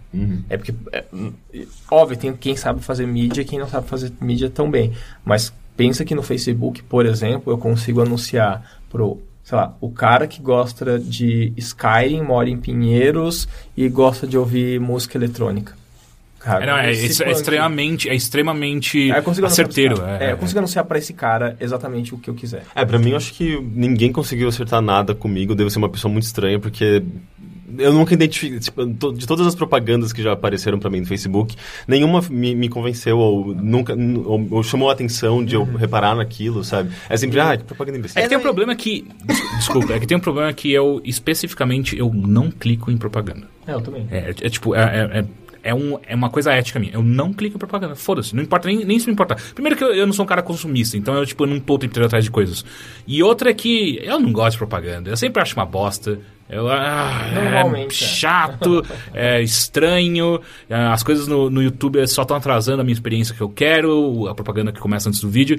Então, eu imagino que assim, a gente não é exemplo de, de como funcionam as coisas. É é uma coisa que a gente sempre fala, né? É, eu, eu admito que eu já, eu já tive vezes que, sei lá, aparece lá seleção de produtos de uma loja, sabe? Americano Submarino e... Ah, peraí, isso aqui tá em promoção, eu não sabia. Eu cliquei e já, já comprei coisas assim. É, É, o já- já Google- nunca não fiz tô dizendo isso. que acontece toda semana, O mas... Google é especialmente bom nisso, né? O AdSense, por conta de é, produtos relacionados, né? Ou similares àquilo que você já procurou. Daí você estava procurando por uma mesa, de repente aparece Tudo é mesa. propaganda de Ah, não, não, mesa. Não, é, não é de repente, tudo é Não, mesa. E hoje tá tudo interligado. Ou seja, por exemplo, se eu chegar. Se, eu, se vocês estiverem associado a algum programa de mídia, por exemplo, eu chego no Overloader procurando por alguma coisa. Na verdade, se eu só entrei ali e vi uma notícia, sei lá, sobre o novo Força. Cara, vai começar. Eu posso ir pro Facebook e vai ter lá força me mostrando. Eu vou estar em outros lugares, não importa, porque daí é uma coisa também que começou a ter. Ah, tá tudo muito interligado. Então não importa onde eu esteja, se eu procurei por algo em nenhum lugar, eu não. Eu posso estar no Facebook, em qualquer outro lugar, vai mostrar aquela publicidade. E às vezes vai mostrar, vai mostrar e eu vou ter que, sei lá, eu Passou três vezes eu não comprei, ele começa a mostrar o preço. Se eu comprei e não comprei, ele vai mostrar com desconto. E assim diante, até eu fechar o negócio. Ele vai negociando, ele entende pelo meu comportamento quando é hora de negociar. Isso Eu queria muito saber como que o, o algoritmo desses caras funcionam com usuários como a gente, que eu não clico. Ele deve ficar puto. Mas você tem Ele- pesquisas ainda, né? Você, você tem as Ele pesquisas. negativa, dependendo Ah. do que for. Ele fala assim, É. ah, não vou mostrar pra esse cara nunca mais. da hora. É, é, faz sentido, ainda mais quando eu uso Adblock a maior parte do tempo. vai começar E a o- te mostrar um monte de propaganda coreana e sul-coreana, você lembra? Lembra? É, o Wig do nada começou a aparecer um monte de propaganda Foi, coreana. foi com você, daí você ficou, ué, mas se eu não entrei num site coreano que tá aparecendo um monte de propaganda coreana, tipo, lá, de plástica, de É. cabelo, essas coisas de beleza. De repente, meu, meu computador foi infectado, sabe? Tipo, começou a ver pra mim também. O que aconteceu? Era irmão? bizarro. Era a mesma época que bizarro. o Arena chamava você de gordo todos os Sim, dias. né? sim, sim. E, e mostrava pra qualquer pessoa, qualquer no- notícia que a gente colocasse é mais, é, como é, mais recomendadas. É tipo, aprenda a fazer boquete no seu marido. Tipo, porra, a gente tá falando de tíbia. O que, que tem uma coisa tem a uma ver com a propaganda outra? que direto aparece pra mim, é... é, nunca coma esse produto, não sei o que. Daí é uma banana se apodrecendo. Você fica falando, mas por que comer banana podre É, então, mas por que, que tipo, não pode comer uma banana? E tem- várias versões desses, umas frutas exóticas. Você fala, mas isso é uma frutinha, É parece mesmo- uma maçã, sabe? Não pode comer maçã. Ao agora. mesmo tem várias versões, tipo, cientistas estão bravos com ele, porque ele criou um novo método de ficar bombado em três dias. É, é muito Mas o, e o que eu vejo nisso, por exemplo, é propagandas que eu não via ontem, antes ah, pipocando com grande frequência, e acho que eu nem tô reclamando disso. acho que Seria muito bom se pra gente bastante também, que é propaganda em podcast, justamente. Assim, o- existem vários que eu ouvia que há um ano não tinham nada, e agora eles têm pelo menos duas ou três propagandas diferentes. No meio. E assim, muitos você vê repetição das mesmas empresas. Tipo, MailChimp. é, Square, Squarebox tá. Squarespace. Squarespace, perdão, tá em vários. MailChimp, Stamps.com. É, o. St- Stamps.com também em todo Uma lugar. pena que eles não estão presentes no Brasil, né? É, tem o Crunchyroll, eu vejo bastante. Posso falar que também. eu já entrei em contato com eles. Ah, é? Mesmo assim, tipo, vai que, sabe? Crunchyroll eu vejo toda hora. Eu não duvidaria no Brasil, porque tá começando, começando a ver gente usando com frequência Squarespace É? no Brasil. É, Não, então, aparentemente é realmente uma boa ferramenta, pelo que eu tava ouvindo. O pessoal do, daquele. O... 99%. Não, não, do. Que saiu da IGN e fez. Ah, o Kinda, Kinda Funny. Funny. O site deles foi criado com Squarespace. É, não, tem um monte de site que é feito assim. O This American Life, se não me engano, uma época ele- eles fizeram só pra mostrar o quão bom era a ferramenta. E esses caras, porque todos esses caras, eles ganham por Venda. CPA, né? É. Custo por aquisição. Então, para o cara do Squarespace é um negoção. Sim, você dá o nome do tipo. É, fala assim, É. eu só vou te pagar o que você me gerar. Se você me gerar muito, eu vou te pagar muito. Se você não gerar nada, eu não te pago nada. Mas o tem um podcast que chama Startup, que é muito legal, que é a história de um cara que saiu do This American Life para montar o próprio, a própria startup de, de, de podcast. Ele queria montar uma rede de podcast e aí é, tem uma, é, um dos caras, um dos primeiros anunciantes dele é o MailChimp. E aí ele faz uma entrevista com o marketing, o, o, o gerente de marketing, falando, quanto vocês estão me pagando por podcast? E o cara responde, ah não, 2.500 dólares mais o quanto você vender pra gente. E é muito foda, Ah, tipo, ah, é, é, o, o cara simplesmente abriu o negócio inteiro. Tipo, é assim que, você- que, que a gente paga as pessoas. É incrível. Ainda mais num um podcast que é sobre startup, sobre saber uma referência nisso, sobre negócios, faz sentido. É, eu acho que assim, a tendência no Brasil é que quando a gente fala de podcast, cresça, né? Porque até então, de novo, era uma mídia muito, muito, nova. independente. É uma mídia que, a, eu, eu falo também, a Ana Maria Braga não fala ainda podcast. Porque a hora que começar a falar e começar esse, o nome podcast começar a aparecer no mainstream, o que é uma, de novo, uma tendência, Quando o Rodrigo Faro quando tiver o o seu Rodrigo podcast- fala, é, alguma coisa acontecer desse, desse, desse jeito, começa a ter uma procura maior, né? Claro, você- você tem exemplos que são incomparáveis, tipo, o Jovem Nerd sempre tem publicidade, você vai ter todo... E com empresas muito. Muito legais. É, não, e, e até mesmo um tanto quanto não de fácil relação, né? Tipo, Bradesco. Bradesco. E aí você fica. "Ah, eu sei."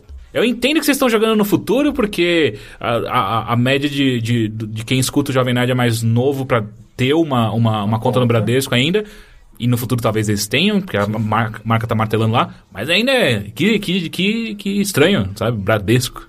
É porque o Bradesco, eu, assim, eu sou, eu sou... O Bradesco é o meu cliente, então eu Ah, posso é? dizer- Então eu posso dizer o que... Uma relação inversa da maior parte de É, nós. o, que que, o que que faz com que o Bradesco invista no Nerdcast? O Bradesco ele tem uma relação muito grande com inovação, é, com, com, com jovem também, porque ele tem produtos para jovens e para crianças. Então ele identifica que o Jovem Nerd tem um público muito que se relaciona com esses temas. Com inovação, ah, com cultura pop, e é um, é um. Tem, um, obviamente, pessoal mais velho, mas também tem muita gente muito jovem ali. Então ele identifica que é muito.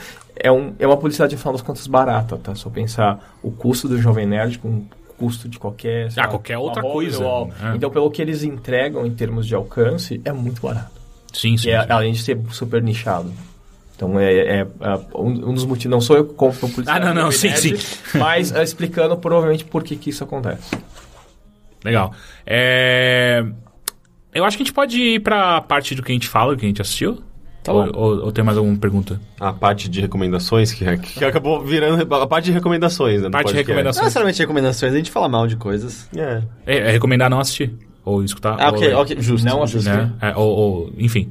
É, eu quero começar com você, Heitor. Ah, é? É. Legal. E aí? E aí, tudo bem? Tudo bem? Você assistiu, leu? Eu assisti duas coisas que eu gostei bastante. E uma Fala. delas até tem um ponto que eu acho que relaciona de maneira interessante o que a gente tava falando. Acho que dá pra começar com ela. Ah, tem no Netflix, eu assisti o documentário sobre o Roger Ebert, o crítico de cinema Hum, que faleceu. Mas esse é só no Netflix É americano. só no americano? Tá. Sim. O que faleceu em 2013, né? Que chama Life Itself. Que eu acho que é o mesmo nome da biografia, da, da autobiografia que ele escreveu. Uhum. Ah, eu achei o documentário bem interessante, eu, eu gostei. Ah, o documentário usa um pouco a espinha do livro pra se guiar. Ele tem um narrador até que cita vários, vários pontos. Mas o interessante é que o documentário começou a ser filmado... Que é interessante... um- é legal e ruim ao mesmo tempo. Ele começou a ser filmado quando o Ebert tinha voltado ao hospital. Ele já, já tava com, com o maxilar dele completamente. Depois da operação para remover o câncer e tal, ainda já tava só falando através de computadores, sintetizador de voz e tal. Ah, é, para quem não sabe, isso aconteceu com o Roger Ebert. Ele teve um câncer no maxilar e perdeu o maxilar Inferior. inteiro. Pra quem não sabe, Roger, Roger Ebert é um crítico, era um crítico de cinema. Eu falei, não falei? Você falou? É, é que era um bem foda. É, eu, eu acho que provavelmente o maior junto da Pauline Kael e, e mais um que eu esqueci o nome. Mas é o. o, o, o- eu já entro nesse ponto, mas enfim. Ah, já é nesse ponto de vida dele. E ele tá no hospital porque ele sofreu uma fratura esquisita na espinha dele do nada. E ele fala, nem lembro disso ter acontecido. Ele já tá velhinho, já, já acabou de sobreviver a um câncer, todo mundo sai debilitado disso. E o documentário vai sendo. tendo conversas com ele já na cama do hospital ali, explorando as pessoas em volta dele, explorando justamente a, a carreira dele. Ah, e acaba terminando, infelizmente, com, e- com a descoberta dele de que a fratura na espinha tinha sido causada por um novo câncer aparecendo nele. Cacete, né? Ah, e aí os médicos até davam um prognóstico de acho que 11 meses de vida, mas ele acaba tendo uma pneumonia e morre dois dias depois. E ele mesmo no filme reconhece, acho que eu não vou ver o documentário no fim das contas e tal. Ah, mas eu, o Roger Ebert, o, é, É uma, é uma coisa interessante e eu tenho certeza que bons críticos de cinema ficariam putos de eu fazer essa comparação, mas. E também é irônico dado o fato de que ele foi um cara que criticou muito fortemente videogames.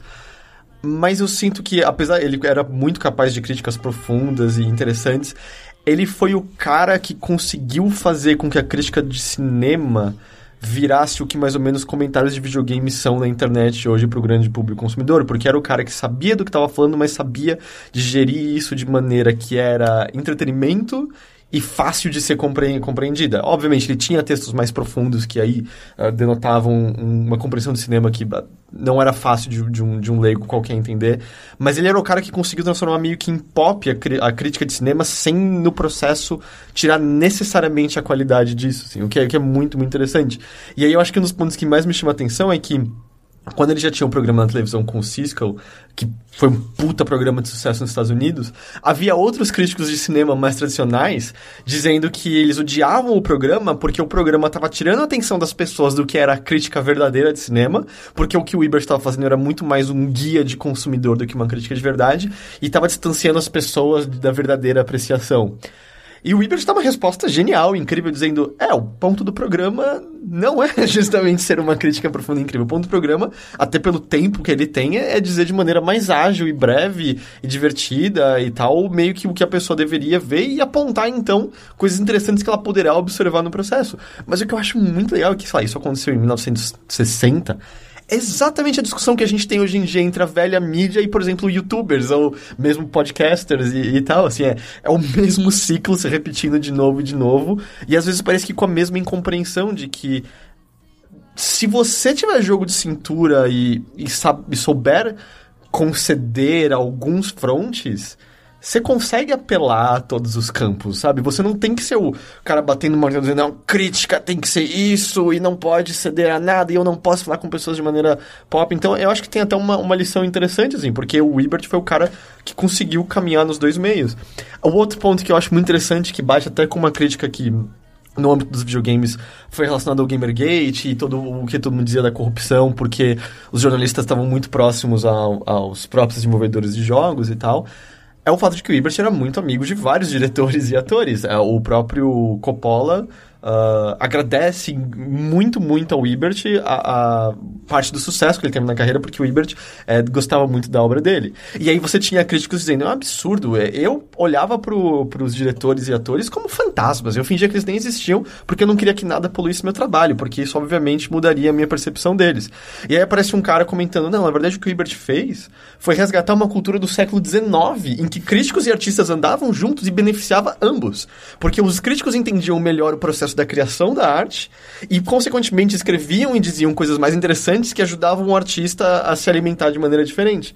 E aí, logo em seguida, é muito bom porque eles pegam um pedaço do programa do Ebert, no qual ele fala assim: ah, o próximo filme. Uh, eu esqueci agora o nome, mas falando, eu achei que as cenas eram muito rápidas e tontas, eu não gostei, um roteiro previsível, o Cisco, o Cisco entra e destrói o filme também, ele... E é uma pena, especialmente porque é um filme do Coppola, uma pessoa que eu gosto muito, tipo, dizendo, ou oh, ele ser amigo dele próximo não poluía em nada a opinião dele, se era ruim, ele ia dizer que era ruim. E, de novo, assim, a discussão que parecia quente na cabeça das pessoas, dizendo, é um absurdo que isso aconteça. Cara, aconteceu há 30, 40 anos e pessoas já provando que, não, é, é bom essa proximidade, na verdade, há coisas serem ganhas.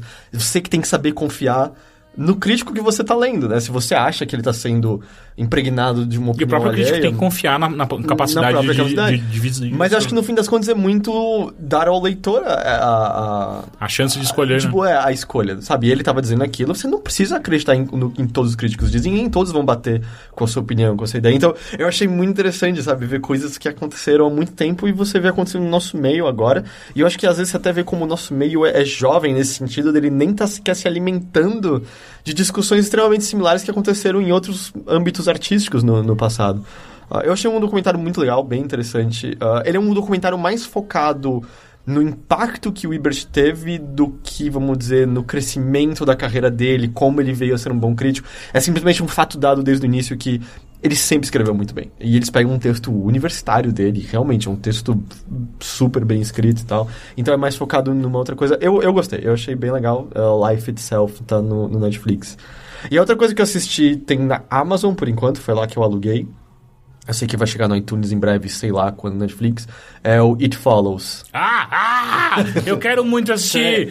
Porra! É, cara, saiu em 2014 esse filme não Sim, aparece aqui sim, no sim, Brasil sim. ainda. É, eu não sei nem se vai chegar. Você viu? acha que não? É, então, estão lançando agora o. Você viu? Snowpiercer. Vai sair no Agora? cinema agora, Saiu depois de dois, ou- 2013, anos. Saiu em 2013 na Coreia e na É, China. vai lançar agora no cinema brasileiro. E já tem no Netflix também, Sim. não tem? Sim. É, acho que até no brasileiro até. É o Snowpiercer que vai sair, agora eu fiquei em dúvida. Sim, que é o Expresso do Amanhã. Sim, né? é, é esse Snowpiercer. mesmo. Não, não passou nos cinemas aqui? já? Não. Não. Que Não. estranho. Porque no próprio, nos próprios Estados Unidos ele saiu um ano depois de ter estreado, acho que na China. Tanto que você já conseguia alugar no iTunes enquanto ele estava estreando no cinema. É, ele é coreano, sul-coreano. Eu acho que né? ele é sul-coreano ou chinês, eu não me lembro agora. É. E é uma coisa que você tem vindo, acontecido com os filmes. Tipo, Frank você já via no Netflix, estava estreando no cinema daqui. Ou aquele A Entrevista tava também no Netflix e tava estreando aqui. Eu não Posso sei estar- exatamente a razão por isso, mas é estranho. Acho ah, que não, é é, acordo nego- com distribuidoras é, de- distribuição. Mas enfim, It Follows. É muito legal. É? É muito legal. Ah, eu quero muito assistir. Pra quem não, não sabe do que se trata, é um filme. é, eu acho que tem até uma citação de uma das críticas no trailer que eu acho que é perfeita, que é a lenda urbana que você sempre soube que deveria existir. Ah, o filme é é uma garota vivendo no, no bairro dela, totalmente suburbana, é uma vida calma, tranquila. Ela tá conversando com, com a irmã sobre como ela tá saindo com um cara, é legal. Ela sai num, num, num encontro com ele, de boa, e eles transam. É a primeira vez que eles transam. E de repente ela apaga e ela acorda amarrada numa cadeira. E o cara vira explica pra ela: seguinte, eu passei uma coisa pra você. Essa coisa, né, o wit no, no inglês, vai te seguir pra onde você for. Ah, ele, é devagar, mas ele não é burro. Não importa pra onde você vá, você nunca vai estar a salvo. Gente, tá- mas isso, isso é, uma, é uma analogia, uma, uma metáfora pra HIV, alguma doença Eu não sei. Eu, eu, eu- não, não chega Porque tem a ver tanto- com sexo. É, tem a ver, mas eu não sei se chega a bater tanto, porque logo em seguida ele tá olhando em volta e ele fala: Ó, tá ali. Só você vai poder ver e quem já teve consegue ver. E tem uma mulher pelada vindo na direção deles, andando de longe pra onde eles estão chegando. E ele fala: Eu tô mostrando pra você pra que você saiba que é verdade. E é essa a premissa do filme, tipo, o negócio tá seguindo. E ele fala, a sua chance é você tem que transar com outra pessoa e passar em frente. E aí torcer pra esse negócio seguir em frente não te atormentar mais. É, mas parece muito alusão a DST, não parece? Pode ser, é que a pessoa que passa tá mais ou menos livre por um tempo, mas é uma DST. O, o It, a coisa seguindo é uma DST. E ele fala, ela pode assumir várias formas. Às vezes ele vai assumir forma de pessoas que você conhece, às vezes vai assumir forma de pessoas que você ama, ah, coisas que você não espera. E aí o que o interessante é assim, é um filme suspense barra terror, mas ele não tem nenhum susto, o que é um negócio que eu aprecio, porque susto eu acho meio barato. Mas você fica tenso, você fica, sabe, meu Deus, porque eles fazem um, um jogo de câmera que eu acho muito legal, que é comum que enquanto os personagens estão conversando, você veja pessoas ao fundo, às vezes andando em direção à câmera. Então você fica, peraí, é pra aquela pessoa aparecer. Porque a ideia, ele tá sempre vindo. E ele anda só, ele nunca corre. Então ele tá vindo, aquela pessoa é, e ela não tá percebendo. Tanto que, assim, se você vai e dirige um dia inteiro, você fica por um tempinho distante, mas não pra sempre. e quando vai chegar, você não sabe, mas tá chegando, de algum jeito tá chegando. É, então ele faz esse jogo e muitas vezes quando eles chegam num novo ambiente, a câmera faz um 360 graus pra mostrar todas as direções em torno do personagem. E nisso mostrando vários personagens ao fundo andando na vida normal deles, andando sozinho. E tipo, ok, algum deles é o It? Tipo, algum deles tá vindo na direção? É, é, é muito legal, isso é o- muito, mas muito bom. Isso pode ser. é são só pessoas que incorporam essa entidade ou essa coisa? Ah, não- ninguém transa com um cachorro no filme pra eu saber se eles Ah, então são pessoas. Não, mas porque, Eu não- tipo, não entendi, são- acho que é a pergunta. Não, lance é acontecimentos, coisas, ah, coisas abstratas, aconte, sei lá, tipo, coisas. Acontecimentos, sei lá, tipo. É, é sempre uma pessoa seguindo a, o, o- Sempre é uma forma humanoide andando em direção à pessoa que E contraiu. o que acontece se ela for pega? Ela morre. Ela morre? A Morre. pessoa encosta nela, ela morreu? Não, é, a, a- a introdução do filme mostra o que acontece quando uma pessoa é, é, é pega. Tá, deixa aberto. Ex- Exato, sempre- eu não quero. Sempre em- fui curioso pra ver Exato, eu filme, não quero entrar em detalhes. ver. Mas, cara, a direção é, é incrível, assim, é uma, é, uma, é uma boa história. Mais do que isso, é, um, é algo que filmes de terror eu sinto que sempre tem uma, uma dificuldade de que. Como, como encerrar essa história, né? Tanto que você tem aquele clichê de tá tudo a salvo ou não, pam, pam, pam. É, é muito difícil encerrar a história de terror. Eu acho que ele tem um final genial. Eu acho que ele sabe a hora certa de acabar e ele sabe resolver o que precisa ser resolvido. Ah, é, e, e justamente essa- esse jogo de câmera é, torna um suspense gostoso. E eu acho a fotografia dele linda. Ele brinca com umas simetrias ah, o tempo todo, assim. Tem uma estrada no meio da floresta, sabe? Com árvores gigantes iguais passando em direção. Então, você tem a sensação do- da, da distância ah, navegada pela pessoa de maneira bastante palpável, assim, que, que eu, eu apreciei muito. Eu sei que Ah, ele tem uma atmosfera bem anos 80 por conta de, dos sintetizadores. Então, ele tem um. É, o, até o, é o, Disaster Disaster- Piece Disaster que faz a trilha. Ele faz uma coisa muito legal. Que é, é, o compo- compositor do Fest. do Fez, é. Ele propositadamente mistura tecnologias de várias eras para que você não identifique dentro de qual período ele tá se Isso é passando. muito legal. Então, no tipo, ela tem uma TV de tubo que parece dos anos 50 no quarto dela. A televisão da, da, da, da sala é uma televisão preto e branco. Mas ao mesmo tempo, uma amiga dela tem um reader que é completamente diferente, tem um formato de concha, parece um reader futurista que não existe no nosso tempo ainda e tal. A volta e meia celulares não são uma opção por algum motivo e coisas do tipo. Então não, você não sabe, é nos anos 80, nos anos 90, 2000, e é proposital. Eu li sobre, é para que você não, independente da época em que você assista o filme, você não saiba exatamente qual década ele se passou no, no passado. É, é bem Até porque interessante. tem eh, até questão de roteiro e narrativa. eh, tem algumas coisas que são muito facilmente resolvidas na- quando você vai contar uma história contemporânea por conta de celular, sabe? A comunicação é Sim, muito mais simples.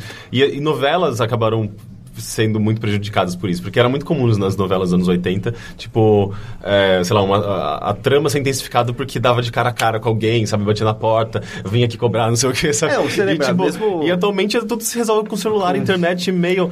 Como você vai contar uma história desse jeito que seja plausível? Não, é sabe? tanto a, a Avenida Brasil, que eu acho que foi uma novela excelente, ela mesmo brigava com isso quando a. Uma das personagens tira fotos incriminadoras e tem, acho que era o celular destruído e ela não tinha cópias digitais da foto, sabe? Num e-mail que seja. E, é, pra gente é como assim? Isso é um puta furo, não faz sentido nenhum, mas é, tipo, você- é uma ó, dificuldade que Você olha no, no têm que- e-mail, tá lá, e-mails enviados, a foto tá lá guardada pra Tá no. Dropbox, tá ligado? tá, tá com todo mundo. É, mas é, é um filme muito, muito legal. Muito, muito legal. Total vale a pena. Como eu falei, por enquanto a gente aqui. Tô falando na legalidade, claro. é, todo mundo tem seus meios aí. Quem, quem, é, quem foi legal já assistiu. É, basicamente, assim. Mas na Amazon tem. ah, eu, eu recomendo muito, assim. eu- é um dos meus filmes de terror favoritos É, em ele, muito, muito tempo. é um filme muito aclamado. Eu quero muito E ele tem ver. toda uma. Não sei se você já falou, mas da música e da Sim, estética. falou. Sim. Sim. ok, ok, ok.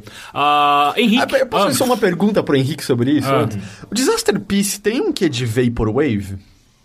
Nesses sintetizadores específicos? Eu acho que na verdade seria Retrowave. Tá. Puta que pariu, mais uma, cara. Não, é só, é só movimentos temporários de internet. Mas é que eu tava lendo um artigo muito interessante sobre como a estética atual da MTV nos Estados Unidos é Vaporwave. É, é, exatamente. Porque, tipo, e, curiosamente, a estética na qual ela nasceu genuinamente dos anos 80 virou a estética retrô a qual ela apela agora pra conseguir atrair os seus, seus ouvintes. É, é bem curioso. É, e tanto é que eu fui recentemente numa festa Va- Vaporwave, na segunda edição da festa Vaporwave que tem em São Paulo, que acontece no SA, que é um. É um. Uma, um, um sobradinho pequenininho em Pinheiros, sobe uma escada e tem tipo. É como se fosse underground, só que é pra cima, então não é underground. Mas é uma casa bem underground, É assim, uma tipo, rola festa umas upground. underground. Upground, exatamente. E, e- e é engraçado que esse movimento ele atrai duas, dois tipos. ah, dois gêneros. Dois gêneros. Óbvio, dois gêneros. Du- duas gerações. Que, tipo, tem pessoas muito novas que aparentemente. Aí que tá, eu não sei exatamente porque eu não conversei com elas. Por que, que você gosta de Vaporwave, sabe? Porque as, as referências são muito antigas, sei lá, tipo anos 80 e 90. Eu acho que pros novinhos de 20 e poucos anos, tem a ver muito com a infância, daquela infância de 5 anos, 6 anos. Sim, é, é aquilo que pra gente, quando a gente ouve o barulho do Windows 3.1 iniciando e dá um calorzinho no coração. Sim, é que a gente era um pouco mais velho, mas ainda assim. É, É o que explica porque a gente gosta do balão mágico ainda hoje. Sim. Não, não, não, não. não. Eu não É, gosto. não, eu não gosto de balão mágico. Você tá falando é. sério? Balão Heitor, mágico é legal. Não, eu não tô dizendo que eu ouço balão mágico. Eu não ouço balão mágico em Tem casa. umas, mas- não, mas tem, assim, umas músicas muito boas. era- porque ele era muito bem orquestrado. Os caras que faziam as músicas. Eles são- o, o, o produtor do Balão Mágico executivo que fazia tudo é pai da Cell. Da- ah, da Ah, Cell, é, da da Cell, cantora. Cell. Ah, não, os, os músicos envolvidos eram muito bons. É, mas eu acho que, óbvio, tá tudo calcado, calcado Uhum. em nostalgia, é, tanto pelos mais novos quanto, sei lá, as pessoas da nossa idade, da nossa geração. É, mas eu acho muito engraçado, assim, porque, tipo, as referências são justamente é, anos 90, 80, as músicas são muito dos anos 80, só que mixadas de uma forma que elas ganham uma nova... Uma nova é, sei lá, parece uma outra coisa, sabe? E parece sempre que você fumou, tipo, o maior back do mundo, você tá tudo em câmera lenta, e, tipo, aquela música do Tears for Fears ficou, tipo, é, estendida em 200 vezes, sabe? Tipo, everybody... Nossa, cara. Que bad trip É pesadíssima, muito, é muito, é muito meio bad trip, mas não sei, na hora as pessoas incorporam aquilo e é muito incrível. Nossa, bad trip em galera ainda, em conjunto, meu Jesus. Não, essa, eu, eu nunca ouvi uma versão de Tears for Fears, eu, tipo, eu só dei um exemplo, sabe? É, não, porque eu ouvi vi, nesses dias. Eu já vi algumas pessoas equipararem a. Parece música feita pra vídeo institucional de empresa, sabe? É porque ah, o, VHS também é uma, uma coisa meio que eles absorvem nessa linguagem, sabe? É, mas é que tudo tem tudo a ver, tudo, totalmente a ver com a internet, né? Com Tumblr, com... ah, Sim, é, total. Tumblr era tipo, oh, o que que é, É, essa. gif de- Glitches bizarros de Windows. Exatamente. Como é aquele fucked up Windows lá, o Windows fucked Tem- up? não, tem um, o Windows 93, que é um site chamado Windows 93, que se você entra, você tem um monte de aplicativinhos, tipo, o seu desktop, aliás, o navegador vira um desktop do Windows 93, que nunca foi lançado. É 93, no- 94? Não sei, que, o que, que saiu em 95, né? Sim. Sim. É, eu acho que era 93, na verdade. É, eu fui do 3.1 pro 95. É, nu- nunca existiu no Windows 93, é uma grande piada. E daí, tipo, é tudo, eh, sei lá, meio que muitos degradê, degradês, umas imagens de eh, oceano, golfinhos. Meu, golfinho é uma referência muito forte em Vaporwave por causa de Echo the Dolphin, que é, tipo, eh, a capa do, de um álbum famoso, sei lá, tipo, desse movimento, é, tipo, uma, um remix de Echo the Dolphin, sabe? Uma colagem de Echo the Dolphin. Então, tipo, as referências estão todas lá, sabe? É muito bizarro.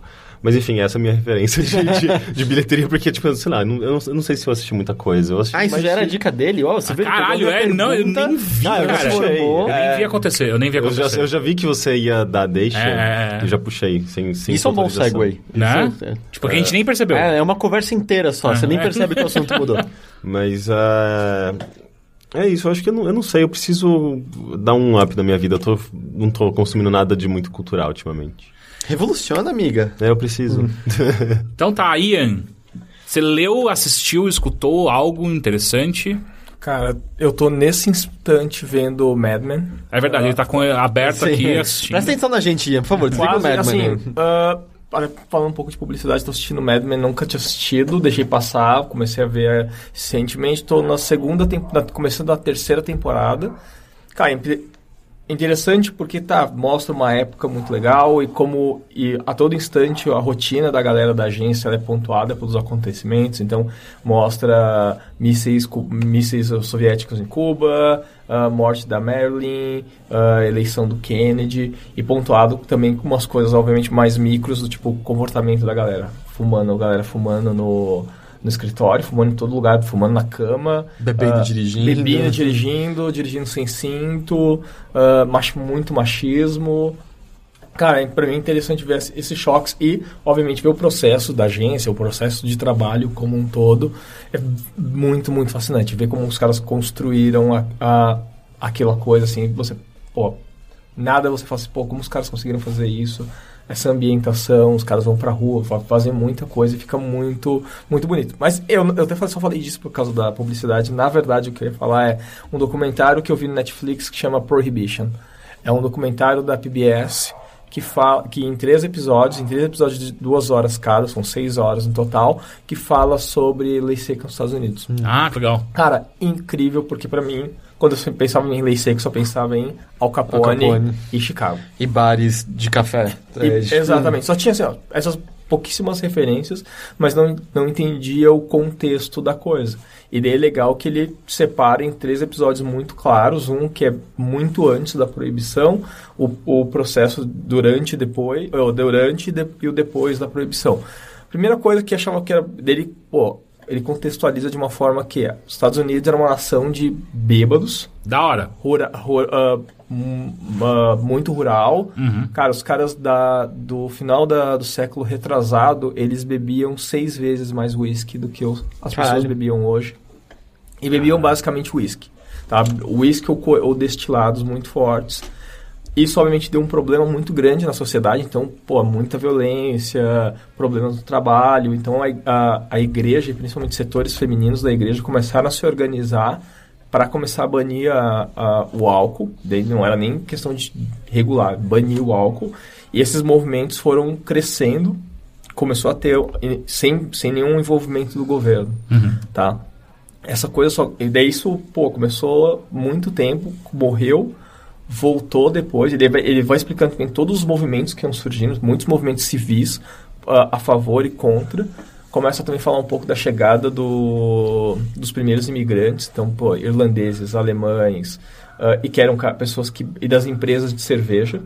Esses caras bebiam pra caralho. Isso é muito legal, que a parte mais engraçada é o- os irlandeses, os alemães putos com os americanos, falam assim, você, meu, vamos se fuder, porque a gente sabe beber. Vocês não sabem beber, o problema é de vocês, mas a gente, pô, a gente sabe beber, a gente não quer que as nossas cervejarias fechem. Cara, mas aí mostra todos os lobbies possíveis e imagináveis, até que o Congresso de fato assina e a, a lei é federal, né? Começa a proibir geral, mas automaticamente as, as produções ilegais já tinham já estavam rodando a toda. Cara, e mostra o quão muito, muita gente ficou rica, muita gente morreu, morreu ah, por causa de briga de gangue, gente que morreu intoxicada porque as bebidas eram muito, muito ruins. Tanto Ah, que é, até hoje, assim, é, moonshine, por exemplo, Moonshine, é proibido rola. porque você pode ter uma... É, é por conta de metal pesado? É. Não sei. Você pode ficar cego e morrer Não é muito fácil. cobre? É por conta de cobre? Acho que é cobre que tem quando eles usam na, na fermentação disso aí. Cara, que é, assim, tem muita gente mo Destilação. morreu, morreu muita gente. Ah, daí mostra depois, assim, depois de muitos anos, muito problema, Al Capone. Capone é só um dos caras, dos muitos caras que ganharam muita grana. E depois mostra a consequência disso para o mercado e como as empresas que tinham se, por exemplo, a, a própria. Uh, pô, que eu esqueci o nome da empresa que, era, que foi comprada pela Ambev, Anheuser-Busch, que era a dona da, da Budweiser e tudo mais. Eles passaram a só vender refrigerante, na verdade começaram a desenvolver muito refrigerante por causa disso, e depois retoma e mostra como a, o, as consequências disso para a nação norte-americana. E, tem, e tem no Netflix Brasil? tem Netflix? Hum, boa Não. pergunta. Meu Netflix, ele é... É, é automaticamente aos Estados Unidos. é. É, provavelmente não. É, É, eu acho que não. né? Netflix Brasil, ainda Mas mais não, é- não é só documentário. limitado, eu acho que só não chegou também. Tipo, Porque ah, o- PBS, eu não é, sei qual o é aqui. Hone- ah, Honest, Honest Liar, por exemplo, que a gente Entrou falou, junto. entrou junto, os dois. É? É. Cara, eu nunca tinha visto no, no Netflix Brasil. É, não, eu acho que é difícil também, porque eu, eu acesso normalmente o brasileiro e eu não vi nada disso. É, eu, uso- eu uso, eu acabo usando aquele Unlocator no meu Aham. roteador e já tudo é Tá Estados tudo Unidos. certo. É. É, e mais alguma coisa? Ah, acho que não, esses dois. É, ia falar do. Falar de PBS, PBS, falando até de canais, que a gente falando também de YouTube. Cara, eu, eu não sei se todo mundo deve conhecer, mas pra quem não conhece, o PBS Idea Channel, pra mim é um dos meus canais de YouTube preferidos. Eu, eu, eu, eu acho que eu já assisti, mas eu não lembro do que que é. Cara, é basicamente um cara só, que é o Mike Bruniera, e o meu nerdão do Brooklyn, e ele sempre pega uns temas de cultura pop no geral, quase sempre relacionados a música, ou videogame, ou filmes, e ele coloca uma visão dele sobre isso. O, mais, o clássico deles é o que, que é o hipster. E ele faz todo um. Cara, durante 10 minutos, às vezes tem uns vídeos de 10 minutos, às vezes tem uns vídeos de men menores, mas ele faz uma explicação usando, pegando todas as referências possíveis e imagináveis do que, que é aquele tema. Ele sempre, normalmente são temas que ele já define previamente, são temas mais universais. Sei lá, vai pegar.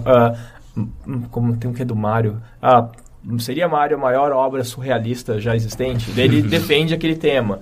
Tem um muito bom até, que é um de um tema que, que ganhou a, a internet, que era do Twitch Plays Pokémon. Ah, porra. Esse e daí ele pega que ele até fala assim, pô, esse é um- normalmente eu defino a minha pauta de uma forma mais universal, mas tá- tem tanta gente me pedindo esse tema, cara, ele faz um vídeo incrível explicando uh, Twitch Plays Pokémon.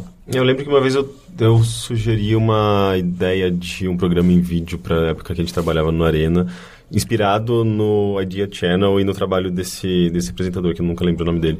E, porque, tipo, eu lembro que eu tinha ido na, na exposição do Méliès na, no Miss, do diretor de cinema, e eu vi uns vídeos do, tipo, de um dos, dos filmes dele, obviamente. Ele, tipo, ele tinha um trabalho muito legal com efeitos especiais e bonecos e uma coisa meio circense, meio teatral, mas pro cinema, isso em 1910, 1920, sei lá.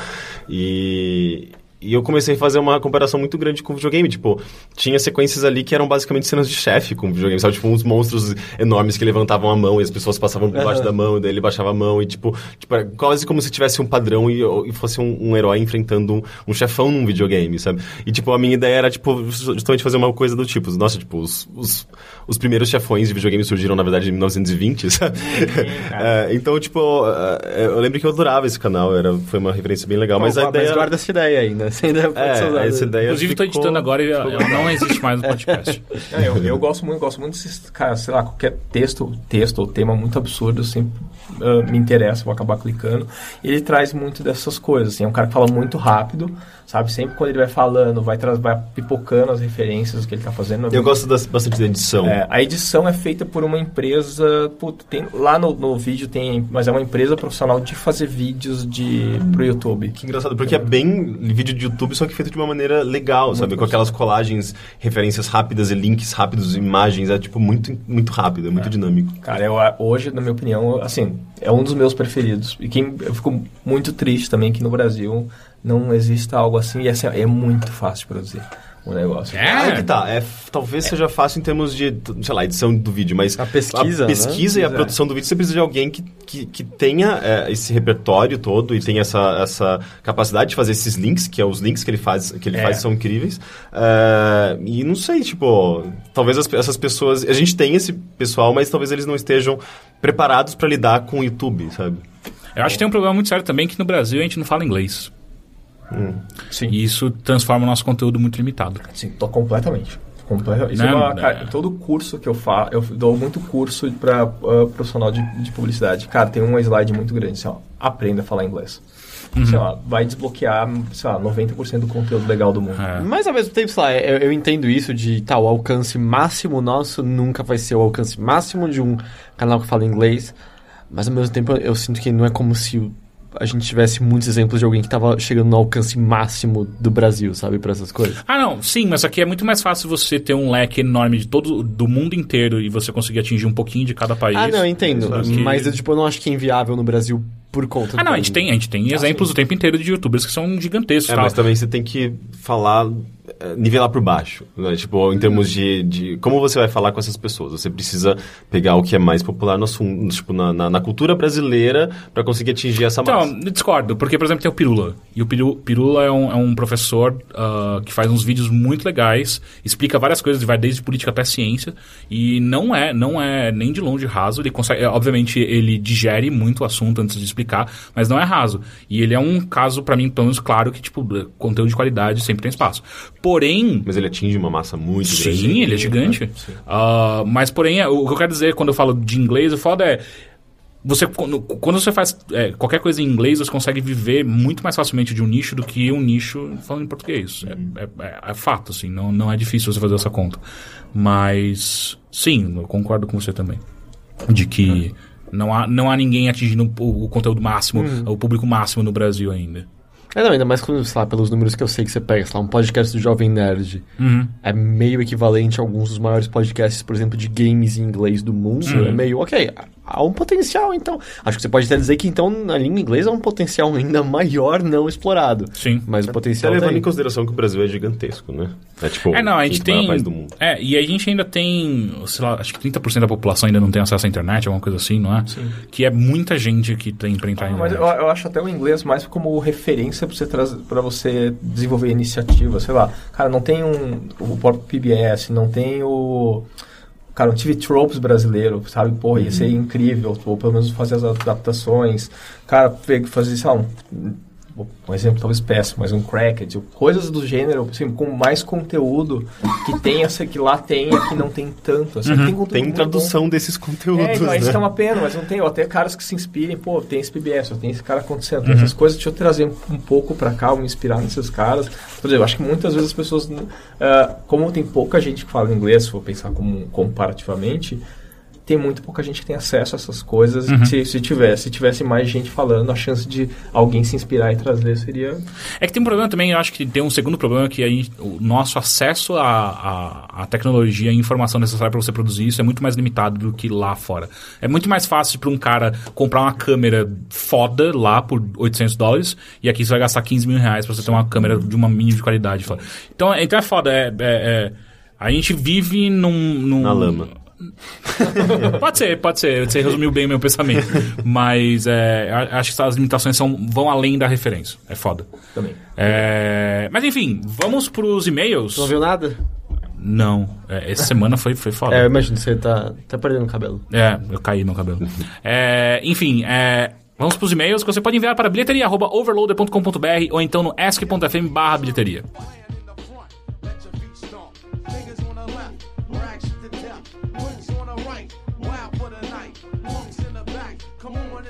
To whoop the response while I bomb